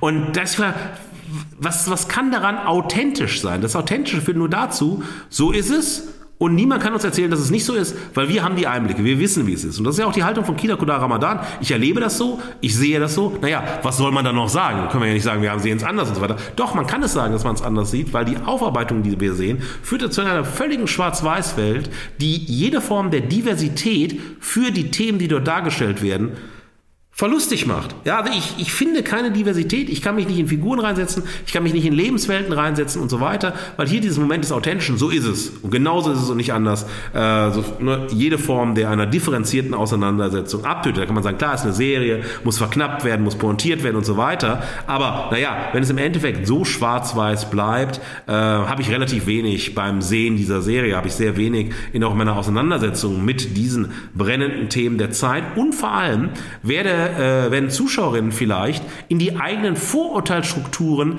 weiter hineingezogen. Dass man so eine Art der Mustererkennung hat. Ah, so sehen Kriminelle aus, das sind die Milieus, daher kommt das und so weiter. Und alles, was wir da sehen und so weiter, kann eben auch Stereotypbildung, Vorurteilsbildung wahnsinnig anregen. Und man kann im Endeffekt dadurch sozusagen eine sehr hohe Form von Rassismus verstärken, der in der Gesellschaft ist, ja. Von einer Form von auch Diskriminierung, Stigmatisierung und so weiter. Denn Authentizität fördert hier kein keinen Dialog, ja, ähm, nur die Produktion von Freund und Feind. Und da sperrt man sich nämlich dadurch ein Leben lang in das eigene Ich-Gefängnis ein. Und das ist sozusagen meine erste Haltung und meine erste These. Und ich finde, es ist jetzt wirklich sehr passend und sehr gut, wenn wir die zweite Stimme hören. Und zwar ist das Sarah Reininghaus. Sarah Reininghaus ist Kulturwissenschaftlerin an der TU Dortmund. Sie hat sich sehr intensiv mit dem deutsch-türkischen Film beschäftigt, mit Fragen der Interkulturalität. Und sie hat uns eine Einschätzung gegeben, wie das Thema der Interkulturalität in Asbest dargestellt wird. Hallo lieber Marc, hallo lieber Markus. Ihr habt mich um eine Einschätzung der neuen Serie Asbest gebeten, die ich euch hiermit im Folgenden gern liefere. Asbest eifert in zahlreichen Themen und Gestaltungsmerkmalen, darin am augenfälligsten der Musikverwendung, der Serie nach, die Kida Kodar Ramadan groß gemacht hat. Vier Blocks. Meines Erachtens nach kann sie das Versprechen, das Ramadan im Making-of auch gibt, nämlich das Niveau von vier Blocks erreichen zu wollen, bei weitem nicht einlösen. Ein Grund hierfür liegt meines Erachtens nach vor allem darin, dass in Asbest alles im sogenannten Milieu ein wenig kleiner, weniger gefährlich und umfassend erscheint. Die Figurenzeichnung weniger Tiefgang und Motivation als in ihrem Vorbild aufweist und ihre Protagonisten als weitestgehend naive Opfer skizziert. Mehr deutsches Fernsehen eben als die TNT-Produktion mit Strahlkraft. Vier Blocks. Im Gegensatz zum Erfolgsvorgänger aber verlagert Asbest einen großen Teil seiner Narration in die Strafanstalt. Eine Knastserie also. So weit, so gut. Das kann man sehen wollen oder nicht. Größere Probleme allerdings bereitet mir die Serie vor allem aus einer interkulturellen Perspektive. Insbesondere die Figurenausgestaltung vom Reißbrett ist es, die dabei gewaltig aufstößt. Ein libanesischstämmiger Sohn, im Prinzip grundgut, ohne Vater aufgewachsen, der zwar in seinem Sport hochgradig talentiert ist, aber höchst naiv großen Träumen von der Liebe und riesigen Erfolgen im Fußball anhängt, sich aber leider von der übermächtigen Familie korrumpieren lässt und schließlich zum Opfer wird und zu neun Jahren Gefängnis verurteilt wird. So oder so ähnlich kennen wir das doch aus zahlreichen anderen Darstellungen. Ein Stereotyp, klischeebeladen. Nur, dass diese oftmals auf das Konto von Produzentinnen oder Regisseurinnen gehen, die keinerlei Ahnung vom Leben emigrierter Menschen haben. Eine große Portion Betroffenheit ist hier festzustellen, wie vor allem frühe Werke der interkulturellen Literatur oder auch des interkulturellen Films sie aufwiesen und den Protagonisten Momo hier einzig zu einem Opfer der Umstände und vermeintlich seiner Herkunftskultur und Klasse macht. Das Subgenre der Knastserie tut hier ihr Übriges. Auch Mitglieder anderer Bevölkerungsgruppen werden lediglich in problembeladenen Situationen präsentiert, die sie einerseits viktimisieren, sind sie doch der Gesellschaft zum Opfer gefallen, oder andererseits als kriminelle Akteure festschreiben, deren gesamte Figurenzeichnung als unsympathisch zu bezeichnen ist. Die JVA Moabit scheint beinahe ausnahmslos Libanesen, Kurden, Senegalesen und Russen zu beherbergen. Eines ist ihnen gemeinsam. Trotz aller Enttäuschung, vermasselter Lebenschancen und Schicksalsschläge sind sie cooler, authentischer und als schlechte Vorbilder allesamt interessanter und spannender inszeniert als die Rollen aller Deutschen zusammengenommen. Deutsche ohne Migrationsbiografie sind in Asbest uncool, Väter ohne Autorität und Durchsetzungsvermögen. Siehe hier die unzureichend gespielte Rolle von Christian Kamann. So lernen wir es in Asbest. Als Vertreter des Gesetzes sind sie selbst korrupt, cholerisch, egoistisch getriebene und kriminell. Nur eben anders, weil weitaus weniger emotional und cool als ihre migrantischen Vergleichsfiguren. Ramadans Serie präsentiert, wie vier Blocks zuvor, organisiertes Verbrechen in migrantischen oder auch postmigrantischen Kreisen. Ich vermeide hier bewusst den politisch motivierten und stigmatisierenden Begriff der Clankriminalität, den das BKA folgenschwer definiert hat. Ramadan wirkt damit erneut an der Forterzählung und mehrheitsdeutschen Wahrnehmung migrantischstämmiger als Krimineller mit. Ein Faktum, mit dem er, selbst im Libanon geboren und in Berlin aufgewachsen, kein Problem zu haben scheint. Und mich vor die Frage stellt, wie wir uns zukünftig populäre Milieu- und Kriminalerzählungen vorstellen wollen. An der Schnittstelle von interkultureller wie urbaner Lebenserfahrung und Vorstellungen von einer, wie auch immer gestalteten, korrekten Darstellung einer Einwanderungsgesellschaft. Oh, vielen Dank. Eine wirklich sensationelle und pointierte Einordnung. Markus, wir müssen wirklich aufpassen. Die Fugis schicken uns mittlerweile so gute Sprachnachrichten. Die übertrumpfen uns hier alle. Äh, an dieser Stelle ganz kurz vielen Dank. Kleiner Shoutout. Äh, Sarah Reininghaus hat uns schon viele tolle Inputs gegeben, war sogar mal in der ursprünglichen Fugengold-Fassung Gast in einer kompletten Folge rund um Horror. Ist jetzt ein Shoutout, die könnt ihr noch äh, nachhören. Einige ausgewählte Folgen, die Interviews vor allen Dingen aus der äh, Fugengold-Version 1 sozusagen sind immer noch online. Dieses Interview mit ihr gibt's auch noch. Aber vielen Dank auch für diese ganz, ganz tolle und sehr kritische und sehr differenzierte Auseinandersetzung. Ich finde, Sarah spricht hier echte Klopper an, krasse, ernstzunehmende Kritikpunkte. Ich bin gespannt, du ordnest es ja gleich noch ein, aber das ist ein, das ist ein Brett, das sollte sich nicht nur Regisseur äh, Ramadan, sondern vor allen Dingen auch äh, die öffentlich-rechtlichen Mediatheken, die das ja durch Veröffentlichung mitverantworten, ähm, mal genau anhören. Und, ähm, ja, das zu reflektieren. Absolut. Also auch vielen, vielen Dank, äh, liebe Sarah, für diese unglaubliche Präzision. Ich möchte deine äh, sehr klar formulierten Thesen äh, nicht nochmal wiederholen, um es dann zu verdoppeln, sondern ich finde es erstmal sehr, also ein Aspekt, den du, Marc, da angesprochen hast.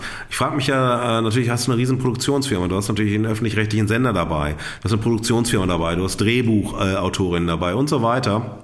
Und diese sehr klischeehafte, äh, stereotypisierende Form der Auseinandersetzung mit Interkulturalität, eigentlich der Nicht-Auseinandersetzung mit Interkulturalität, finde ich wahnsinnig frappierend. Das ist so ähnlich wie bei Studio Orange, wo ich mich gefragt habe, naja, sitzt doch ein Sender dahinter. Warum macht so ein Sender das? Warum geht da niemand rein? Warum gibt es da nicht einen kritischen Dialog drüber und so weiter? Und genau das frage ich mich auch, ja. warum hier sozusagen äh, niemand gesagt hat, Leute, also weil die Punkte, die Sarah nennt, sind alle so glasklar. Ich meine, jede, also alle Fugis, bitte seht euch die Serie dringend an, um das auch nochmal überprüf, überprüfen zu können. Mhm. Denn ich finde das so frappierend, so augenfällig, äh, dass ich nicht verstehe, dass das so stehen gelassen wird. Das hat diese Vielschichtigkeit, die das bei vier Blocks hat. Also eine wirklich auch dieser Moment, ja. was also bei vier Blocks wahnsinnig interessant ist, ist ja. nicht die Ebene allein des Interkulturellen, sondern des Intrakulturellen. Das ist eine wahnsinnig spannende Perspektive, die ja auch kaum äh, betrachtet wird, wenn wir uns mit der Interkulturalität auseinandersetzen und äh, gerade auch in der Medialisierung von Interkulturalität auseinandersetzen.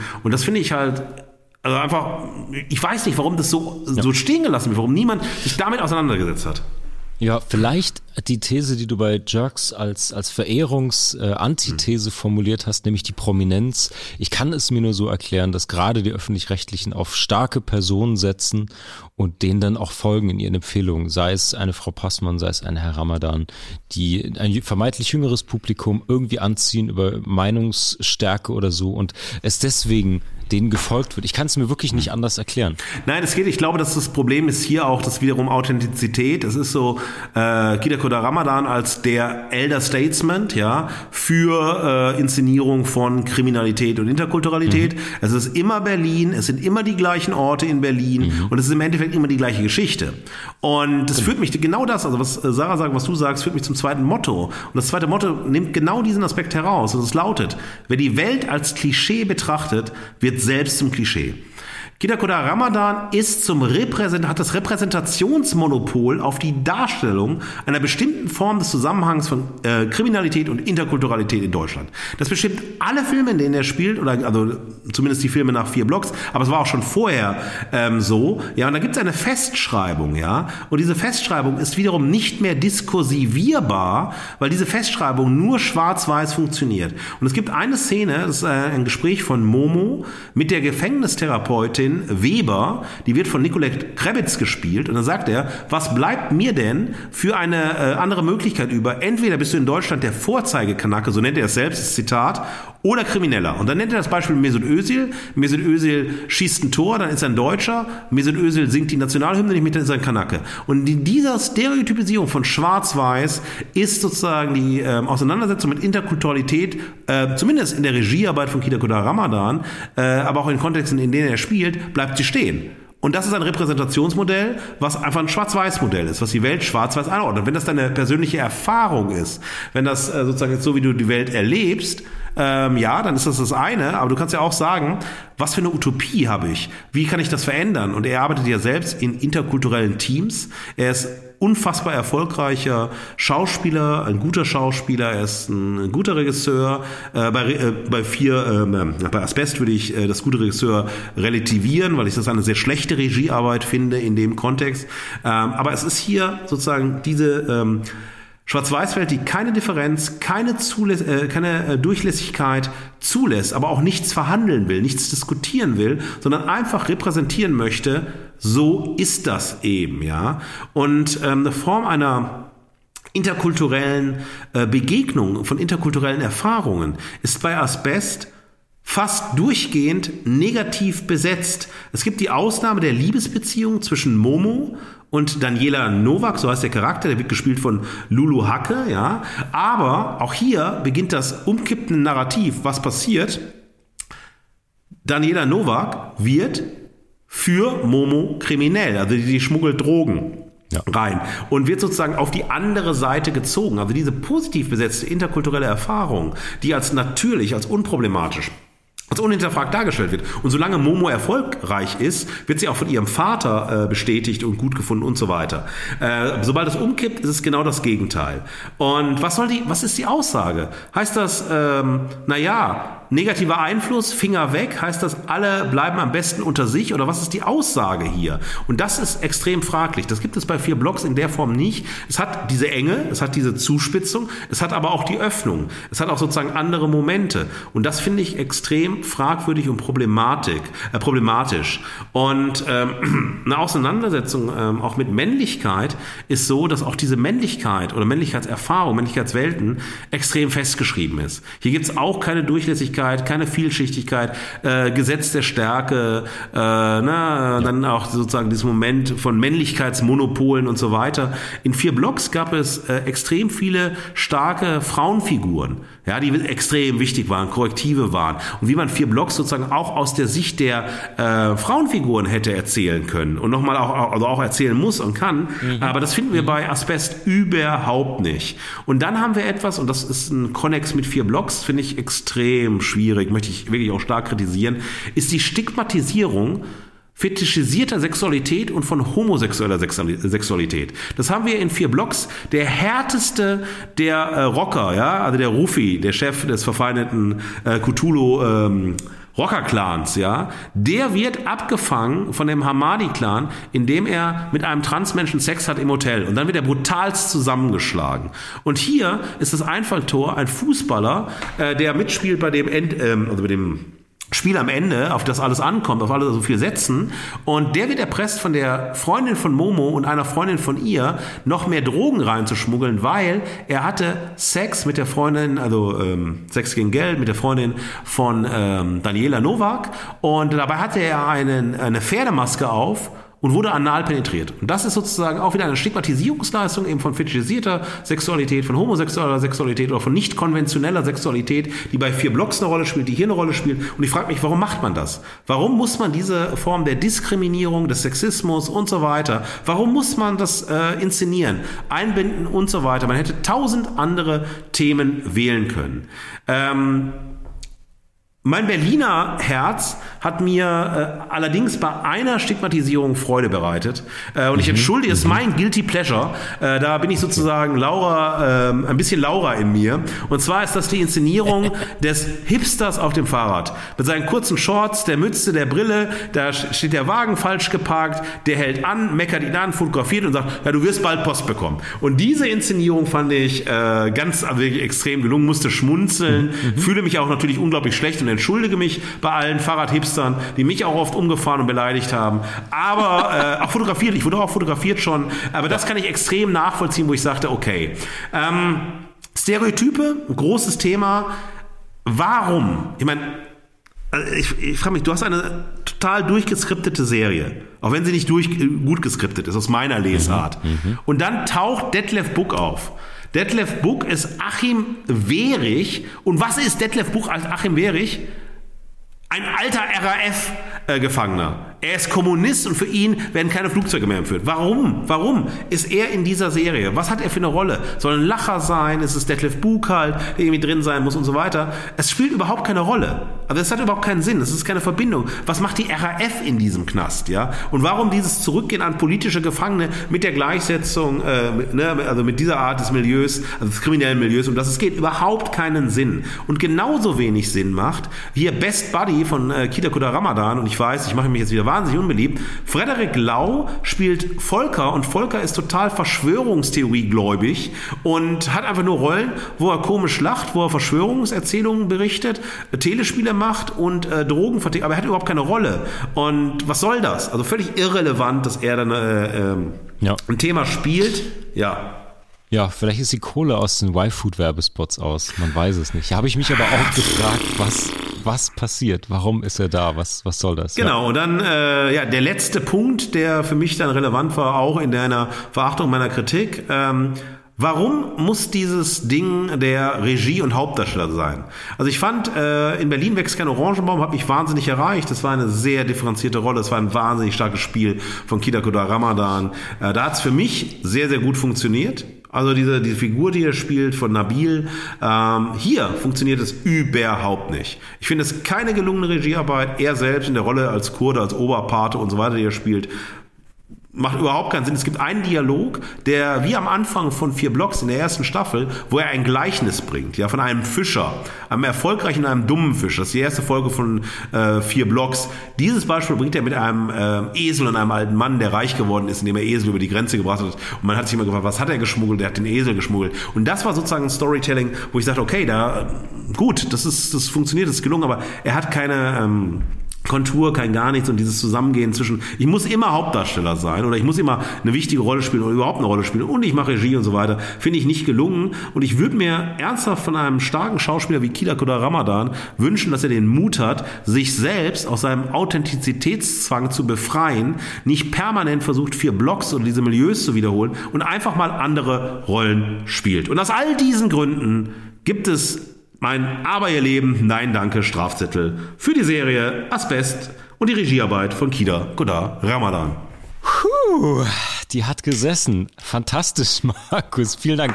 Jetzt muss ich dazu sagen, Fugis, meine Verachtung wird relativ kurz ausfallen, denn äh, wir stimmen uns vorher nicht ab. Wir stimmen die Themen ab und äh, die war unfassbar umfangreich. Ähm, ich habe sie sehr genossen. Ich stimme mit so gut wie allem absolut überein. Und dann auch noch die fantastische Fugi-Stimme von Sarah. Also ihr habt echt wenig Fleisch am Knochen gelassen. Ich werde meine Verachtung deswegen kurz halten. Ähm, mein erstes Motto, also über Geschmacks Themen, die decken sich mit deinem Geschmack auch. Ähm, ich werde gleich darauf eingehen. Ähm, die Serie war überhaupt nicht mein Fall.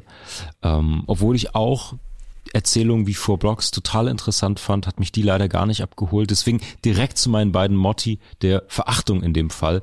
Äh, mein erstes Motto der Verachtung ist, ähm, Asbest ist das Gangster-Rap Panini-Album. Also wirklich schon von der Prämisse, vor allen Dingen in der ersten Folge, wir haben den guten Jungen, der will dann auch noch Fußballstar werden, die Freundin, die Familie, die Verpflichtung, die Tradition. Ich weiß, das basiert auf einer echten Geschichte von dieser Mannschaft aus Santa Fu.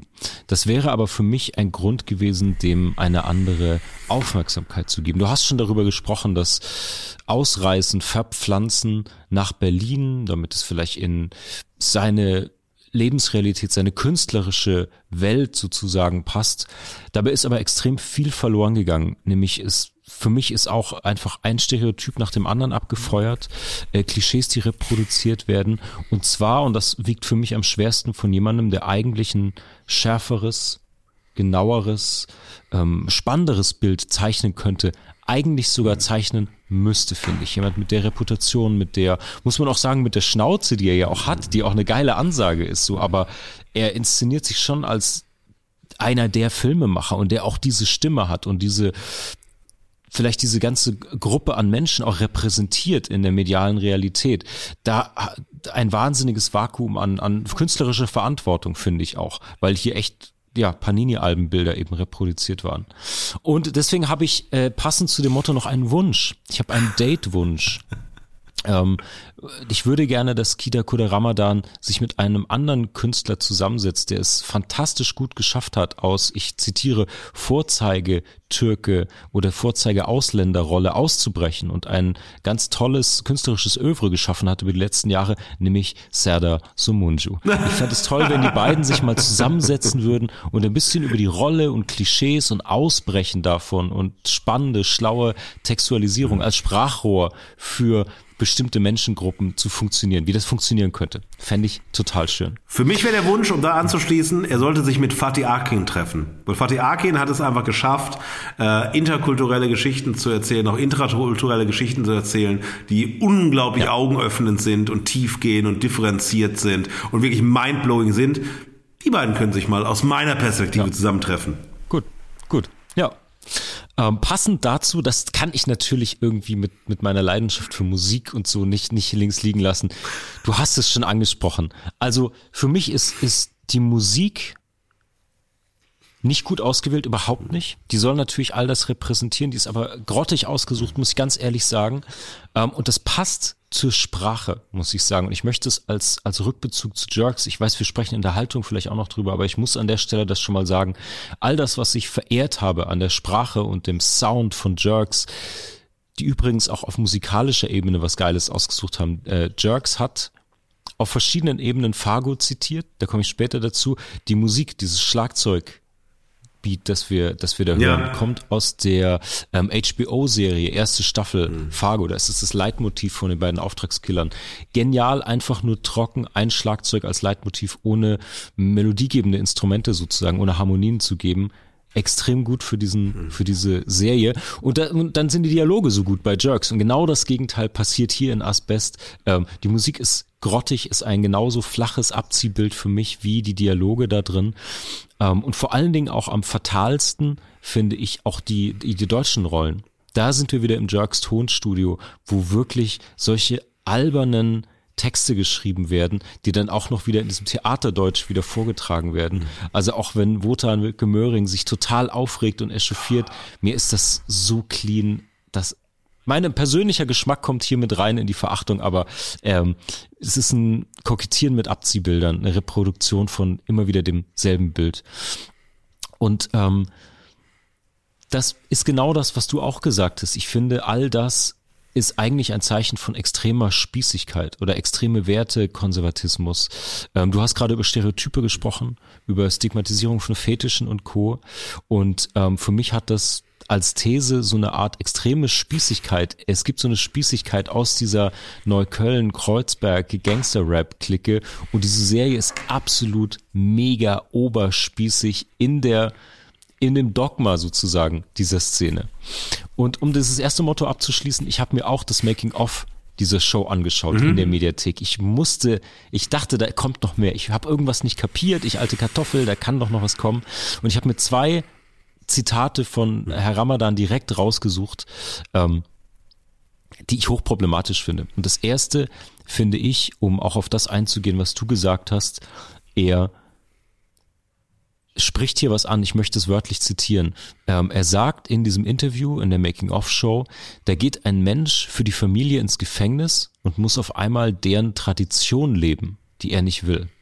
Und das finde ich hochproblematisch als Statement, dass er plötzlich die Tradition und Familie mit diesem Knastgehen zusammensetzt. Also weil Tradition ist ja verweist ja über eine, eine, eine Familienproblematik oder so hinaus. Eine Tradition mhm. ist ja was, was du, was du über ja, vielleicht sogar eine ganze Nation oder noch größere Bevölkerungsgruppen teilst und aufbaust und was Geschichte eben Tradition hat. Und ich finde es hochproblematisch, das ins Gefängnis müssen als Tradition selbst zu deklarieren, als Regisseur. Das war ein Satz, der hat mich echt schockiert. Und dann möchte ich in dem zweiten Satz, den ich zitiere, auf unsere allererste Fugengold Reloaded Folge zurückkommen wo wir schon ähm, Apokalypsen Filterkaffee verehrt haben, aber den Podcast von Frederik Lau und Kida Kuda Ramadan verachtet haben. Ähm, denn die gleiche Attitüde passiert leider auch wieder hier im Making of. Ähm, da sagt er den Satz, ich zitiere, ich habe zwar Rechtschreibfehler in den Drehbüchern, die ich schreibe, aber ich weiß, was gut ist, das sehe ich in den Augen. Und das ist der gleiche Kritikpunkt. Ähm, er selbst und sein Geschmack ist die erste und letzte Instanz. Wenn er sagt, es ist gut, dann ist es so und der Rest sind Hater. Also an der Einstellung hat sich trotz unserer Kritik und dem Einstellen des gemeinsamen Podcasts mit Frederik Lau leider nichts geändert. Und äh, mein zweites Motto ist recht kurz. Das ist mehr so eine Frage an den Hauptdarsteller äh, Khidir, an Ramadan, eigentlich an das ganze Team. Fick geben oder nicht? Das ist hier die Frage. Was sagt denn der Hauptdarsteller dazu, habe ich mir gefragt. Du hast ihn ja auch schon angesprochen, das ist der Frankfurter Rapper Khidir, der spielt die Hauptrolle Momo und er sagt dann auch an diesem Making-of einen Satz, ich zitiere, Momo gibt einen Fick, er macht, was er will am Ende, aber er wurde auch förmlich dazu gezwungen. Und das sind irgendwie drei Widersprüche in einem Statement. Gibt er jetzt einen Fick oder nicht? Weiß ich überhaupt, was das genau heißt mit dem Fick geben? Scheinbar nicht. Ist alles egal oder alles wichtig? Macht er, was er will oder wird er gezwungen? Vielleicht lese ich da jetzt zu viel rein, aber wenn schon der Hauptdarsteller irgendwie den Kernkonflikt des Protagonisten nicht erklären kann, dann gibt es für mich ein großes Problem mit der ganzen Sendung. Und das ist irgendwie, ja, das ist irgendwie so, so, so ein Foreshadowing auf die ganze Serie, weil ich finde, da sind keine Entscheidungen getroffen, zumindest nicht kreativ. Ähm, es, es, wird er gezwungen oder nicht? Wer gibt den Fick? Wie funktioniert es? Es entfaltet sich natürlich über diese Folgen, aber ich fand es irgendwie schrecklich scheußlich, dass der Hauptdarsteller irgendwie nicht, mhm. nicht sagen kann, wie er seine, seine Rolle sieht und so. Und ähm, ein letzter Punkt, du hast schon über die Kameraführung gesprochen. Ich hatte nach der ersten Folge kurz gedacht, teilweise ist die Kamera ganz cool, aber aufgreifend an diese ähm, kreativen Entscheidungen, die teilweise nicht getroffen wurden, aus meiner Sicht, ähm, ist das auch mit den Szenen so. Es gibt immer wieder, ich musste bei der ersten Szene übrigens auch lachen, aber es gibt immer wieder Bilder, die für mich Zitate sind. Es gibt ähm, Wotan Wilke, der dann einmal so so Sit-ups oder so, äh, beziehungsweise so Push-ups auf einem, auf einem Tisch macht und man sieht, dass der ganze Rücken zu tätowiert ist. Das ist ein ganz klares roter Drache-Zitat, mhm. die Hannibal-Prequel-Sache. Äh, ähm, und es gibt immer wieder so Bilder, wo ich, ich weiß nicht wer, ob Regisseur oder Kamera oder Storyboard-Artist, irgendjemand so markante Bilder und markante Fahrten eingebaut hat. Und der Rest, wie du schon sagst, ist dann leider wieder in Klischees nicht gut aufgelöst, mhm. aber immer wieder diese kreativen Punkte, wo ich sage, hm, es gibt so Ansätze, aber die Entscheidungen wurden nicht getroffen. Das ist mein, hm. mein zweites Motto. Also vielen, vielen Dank. Äh, mit Blick auf unsere Zeit, das wird die längste Fugengold-Folge heute. Äh, das können wir ich jetzt schon sagen. Ja, ja. Ähm, nein, aber ich glaube, das ist wieder das Thema der Authentizität, den letzten Punkt, den du ansprichst. Man äh, war darauf aus, ikonische Bilder zu machen. Es gibt eine ähm, Szene, in der äh, der Gehilfe des Kurden, also dieser unfassbar starke Typ, äh, ermordet äh, ein äh, Häftling und äh, die Figur des Kurden spricht ein Gebet und dann sieht man so von unten in das äh, Glasauge von äh, also der, der Figur. Und das sollte so unglaublich starke ikonische Bilder sein, auch die Bilder ja. des Gefängnisses. Ähm, es musste, also es war dieser Wunsch, ikonisch zu sein, und damit authentisch und im Gedächtnis zu bleiben.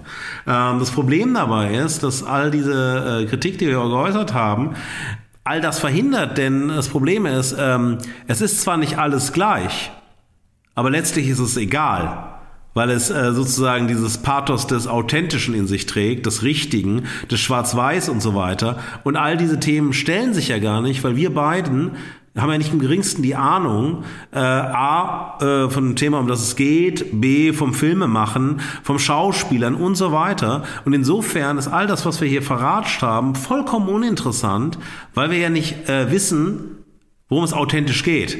Und das ist sozusagen so ein Ausschlussmechanismus. Es ist zwar nicht alles gleich, aber es ist vollkommen egal, weil wir eben auf der anderen Seite stehen und nicht wissen, was ist. Also wir können rezipieren und sagen, ist geil. Äh, wenn wir rezipieren und sagen, nee, ist nicht geil, dann ist das ja eh Quatsch und uninteressant und egal, weil wir einfach nicht wissen, wie es richtig ist. Und dieses Ausschlussthema, das hatten wir beim letzten Mal auch schon wieder. Ne? Also was sind die normalen Menschen, äh, das Klassenbewusstsein, was ist, wie geht man mit Literatur um und so weiter. Und das ist schon wieder ein Moment in der Form der Repräsentation sozialer Realität, mit der wir uns heute beschäftigt haben, die wieder opak äh, ist und ein wirklich äh, wiederum sehr negatives Bild unserer Zeit zeigt, die äh, jede Form von Differenzbewusstsein in den Zeiten von ja, höchster Differenzbewusstheit verloren hat. Ja, absolut. Markus, wir sind so lange heute, lass uns in die Haltung huschen. Oh ja. Die Stimme der Verehrung und der Verachtung ist die Gegenwart. Und ohne Haltung fallen wir aus der Gegenwart. Ich habe zwei Punkte für die Haltung, das ist eigentlich besser gesagt. Und zwar ähm, zwei kurze Gedanken dazu. Ich habe eben schon ganz kurz drüber gesprochen, über ähm, die Musik, die Jerks aus Fargo gewählt hat, nämlich dieses sehr, sehr signifikante ähm, Drumstück, das sie da nehmen. Und es fiel mir auf, dass beide Serien sich über wahre Begebenheiten beschäftigen. Und zwar einmal gelogen, einmal wahrhaftig. Ich finde es richtig, richtig gut. Das zeichnet auch Christian Ulm als Filmemacher aus, dass er sehr, sehr subtil und eben nicht in solchen ähm, gekünstelten, einzelnen, ikonischen Szenen wie Ramadan das versucht, sondern sehr, sehr subtil und wirklich nur manchmal aus Zufall dechiffrierbar Filmzitate bringt. Und ein anderes ist das, was bei Jerks am Anfang eingeblendet wird. Das ist nämlich das Zitat aus dem Film von David Lynch und später der Serie Fargo. Ähm, das beruht auf wahren Begebenheiten. Ist natürlich einfach gelogen bei Jerks. Ähm, und ich kann mir das nur so erklären, dass das auch ein, eine Verneigung vor Lynch ist, der das vor Fargo auch äh, geschrieben hat. Das beruht auf wahren Tatsachen. Die Namen der Opfer sind aus Respekt vor den Toten geändert und so weiter. Der Rest ist erzählt, ja. wie er war. Das ist einfach ein, ein Zitat, was wiederum das Verhältnis der Zuschauer zu dem Gesehenen ähm, stören soll. Dieses Hinterfragen anfeuert und so. Und ich finde, diese Fargo-Behauptung beruht auf wahren Begebenheiten, die bei Jerks ähm, stattfindet, ähm, verstärkt eigentlich eher das, die Aussage der Show, die Distanzierung, die Nähe, dieses Hinterfragen, was als Verantwortung dann bei den Zuschauenden liegt.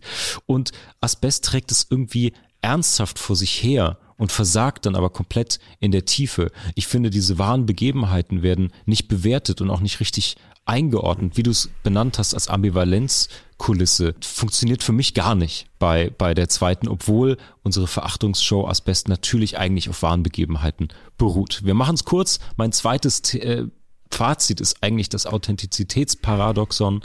Ähm, Ganz positiv bei Jerks möchte ich über Authentizität und Sprache sprechen.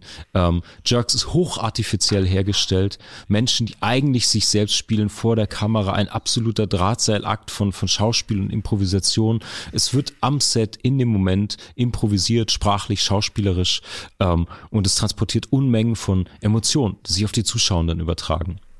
Und das Authentizitätsparadox in negativ bei Asbest, das ist so geskriptet, so verhaftet in Posen, in Coolness, in der Haltung als Gangster, taffen Burschen, dass es für mich total blutleer wird. Also ist eigentlich dieser, dieser Ringen, dieses, dieser, dieses Ringen und dieser Kampf um Authentizität hier an beiden Polen einmal sehr gelungen, aus einer Leichtigkeit und Spielfreude und einmal aus einer Überernsthaftigkeit total missglückt.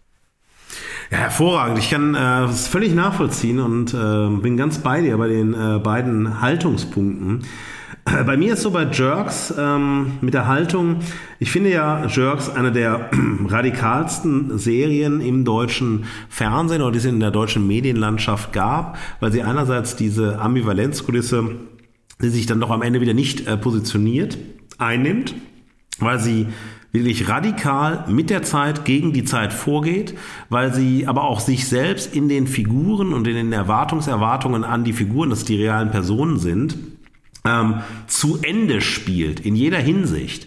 Also ich glaube, nach der Serie Jerks, egal ob man sagt, die spielen ja nur Figuren, sieht man die beiden Figuren anders als Schauspieler und vielleicht auch als reale Personen. Und diese Form der Radikalität, sich selbst zu Ende zu spielen, sich selbst zum Endboss zu machen, finde ich ganz herausragend, weil das die wiederum den Raum gibt, äh, andere zu werden. Und das finde ich sehr stark. Ich hoffe nicht, dass jetzt das, was danach kommt, nach Jerks, beide wieder zu zusammen machen. Ich hoffe nicht, dass es wieder eine gemeinsame Produktion gibt, weil zum Beispiel die Geschichte von ähm, Christian Ulmen bei MTV startend und so weiter, äh, dann sich entwickeln auch in diese Blockbuster-Filme, ne, der Maria, der es nie schmeckt und so, äh, dieser Familiengeschichte und die große Komödie, die er ja auch sozusagen zum Thema macht in der äh, Serie über seinen Sidekick äh, von MTV, der ihm das vorhält und so weiter. Ähm, das jetzt die Chance genommen wird, wieder ganz andere Stoffe zu machen, wieder ganz andere Themen zu machen und wieder sozusagen einen Input zu geben, der total zeitgemäß, unzeitgemäß ist. Und dafür steht Jerks, auch für diesen, äh, diesen totalen Mut und auch den Mut zu sagen, ähm, es ist jetzt zu Ende. Es ist auserzählt. Es ist äh, nichts mehr hinzuzufügen. Es gibt nichts mehr, was jetzt irgendwie relevant wäre und so weiter. Und das haben die ähm, MacherInnen von Stromberg genauso gespielt, dass sie gesagt haben, jetzt ist die Staffel zu Ende erzählt und wir machen dann noch ein Crowdfunding für den Film, für Stromberger Film und dann gibt es aber kein Revival mehr in irgendwas. Das Problem bei Stromberg war, dass ähm, äh, Christoph Maria Herbst festgeschrieben worden ist bis heute auf die Figur Stromberg, auch wenn er viele andere Rollen gespielt hat, wenn er wirklich ein hervorragender Schauspieler ist, ähm, weil er eben trotzdem sich in der Rolle zu sehr mit der Rolle identifiziert hat. Und die Idee von Jerks ist es, jede Form der Identifikation in der Identifikation zu töten. Und deshalb ist es die Negation der Negation, welche nicht in Position übergeht. Adonitisches Programm. Und das finde ich wahnsinnig stark. Und daraus könnten viele Medienproduzentinnen, viele Kreative äh, in Deutschland lernen, wie man äh, Stoffe bauen kann, äh, die sich selbst aber vielleicht schon am Anfang, also schon am Anfang, am Ende sind und dann zum Ende spielen, um dann wieder anfangen zu können. Ähm, mein, meine Haltung, meine Kritik bei äh, Asbest ist, dass eine, wenn wir uns gerade mit äh, dem Thema der Interkulturalität beschäftigen, wenn wir gegen Stereotype, wenn wir gegen Einseitigkeiten, wenn wir, wenn wir gegen Diskriminierungserfahrungen und so weiter äh, uns engagieren wollen, wenn wir äh, auch lernen wollen, interkulturell lernen wollen, wenn wir ähm, ja auch bewegt werden wollen, Empathie ausbilden möchten und so weiter, ähm, kann man das einfach nicht machen wie in der Serie Asbest, die äh, eine völlig binäre Welt ist, die selbst sozusagen zum Stigmatisierungsgefängnis wird, die keinen Entwicklungsraum lässt, die fatalistisch ist, die keine äh, Utopie enthält, die aber auch kein Angebot zur Solidarität bietet und so weiter.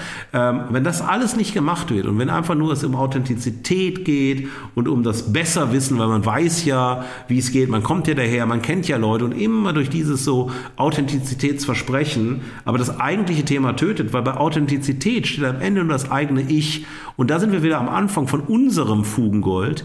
Diese Ich, diese unerträgliche Ich-Schau von Frederik Lau und Kida Kuda Ramadan in ihrem äh, Podcast Reich und Schön ist genau das, was am Ende steht von Asbest ähm, in dem Making-of sagt er, ich rufe an und alle kommen.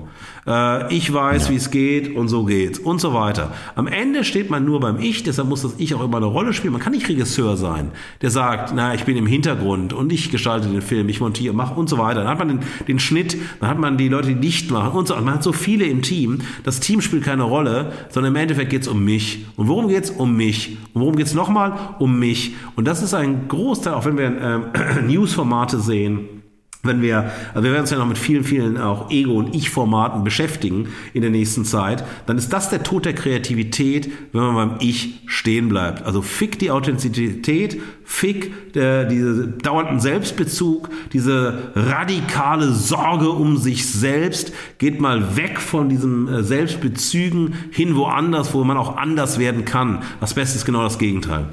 Was soll man dazu noch sagen? Ich würde im Sound von Asbest sagen, Mic Drop. Liebe Fugis, fantastisch, wenn ihr bis jetzt durchgehalten habt. Wir sind wie immer unfassbar gespannt, was ihr dazu sagt. Vielleicht gibt's ein paar Asbest-Ultras ein paar Ramadan-Ultras, äh, die uns jetzt gerne irgendwie entweder verbal oder schriftlich auf Instagram eine mitgeben möchten. Ihr seid super gerne eingeladen. Kommentare, DMs, E-Mails. Ihr dürft gerne euer Feedback loswerden. Alle anderen natürlich auch. Wir werden auch dieses Jahr wieder Veto-Folgen produzieren, wo eure Meinung gefragt ist, eure Haltung zu unserer Haltung und wir darauf reagieren. Wir werden am Dienstag, diesmal am Mittag aus Gründen, ähm, unser Insta Live machen zur neuen Folge. Wir werden euch ähm, uns, über unsere Smoothie Challenge und andere Themen mit äh, ein, zwei zusätzlichen Insta Lives am Freitag und am Samstag beglücken. Wenn ihr das als Glück empfindet, wir werden total unauthentisch sein. Äh, wir werden uns selbst nicht nur karikieren, sondern uns selbst austreiben. Also ich treibe den Mark Thaddeus Süß aus Mark Thaddeus Süß. Mark Thaddeus Süß treibt den Markus S. Kleiner aus dem Markus S. Kleiner. Vor allem das S. das unerträgliche, äh, äh, distinktionssüchtige S. Äh, aus diesem prätentiösen alten Mann heraus. Und äh, viele andere Dinge, was wir nächste Woche machen werden. Lasst euch überraschen. Äh, jetzt habt ihr erstmal fast ja, über anderthalb Stunden Fugengold. Ihr Lieben, ähm, passt auf euch auf, ähm, redet mit uns, schreibt uns. Wenn ihr noch, uns noch nicht abonniert habt, abonniert uns, äh, gebt uns ein Like oder ein Hate, was auch immer, aber tut was und bleibt golden wie Mark Thaddeus Süß. Der echte Mark Thaddeus Süß, der, der niemals ein anderer ist, sondern immer nur Mark Thaddeus Süß ist, aus seinem scheiß Hamburger Ich-Gefängnis sagt und jetzt ausschalten und macht was Sinnvolles. Das war Fugengold für diese Woche. Mehr Haltung zur Gegenwart findet ihr auf fugengold.de und überall, wo es Podcasts gibt. Schenkt uns eure Verehrung und gebt uns eure Verachtung. Jetzt Fugengold abonnieren und keine Folge mehr verpassen. Fugengold wird produziert vom Sweet Spot Studio. Redaktion und Moderation Markus S. Kleiner und Mark T. Süß. Sprecherin Sam Stokes.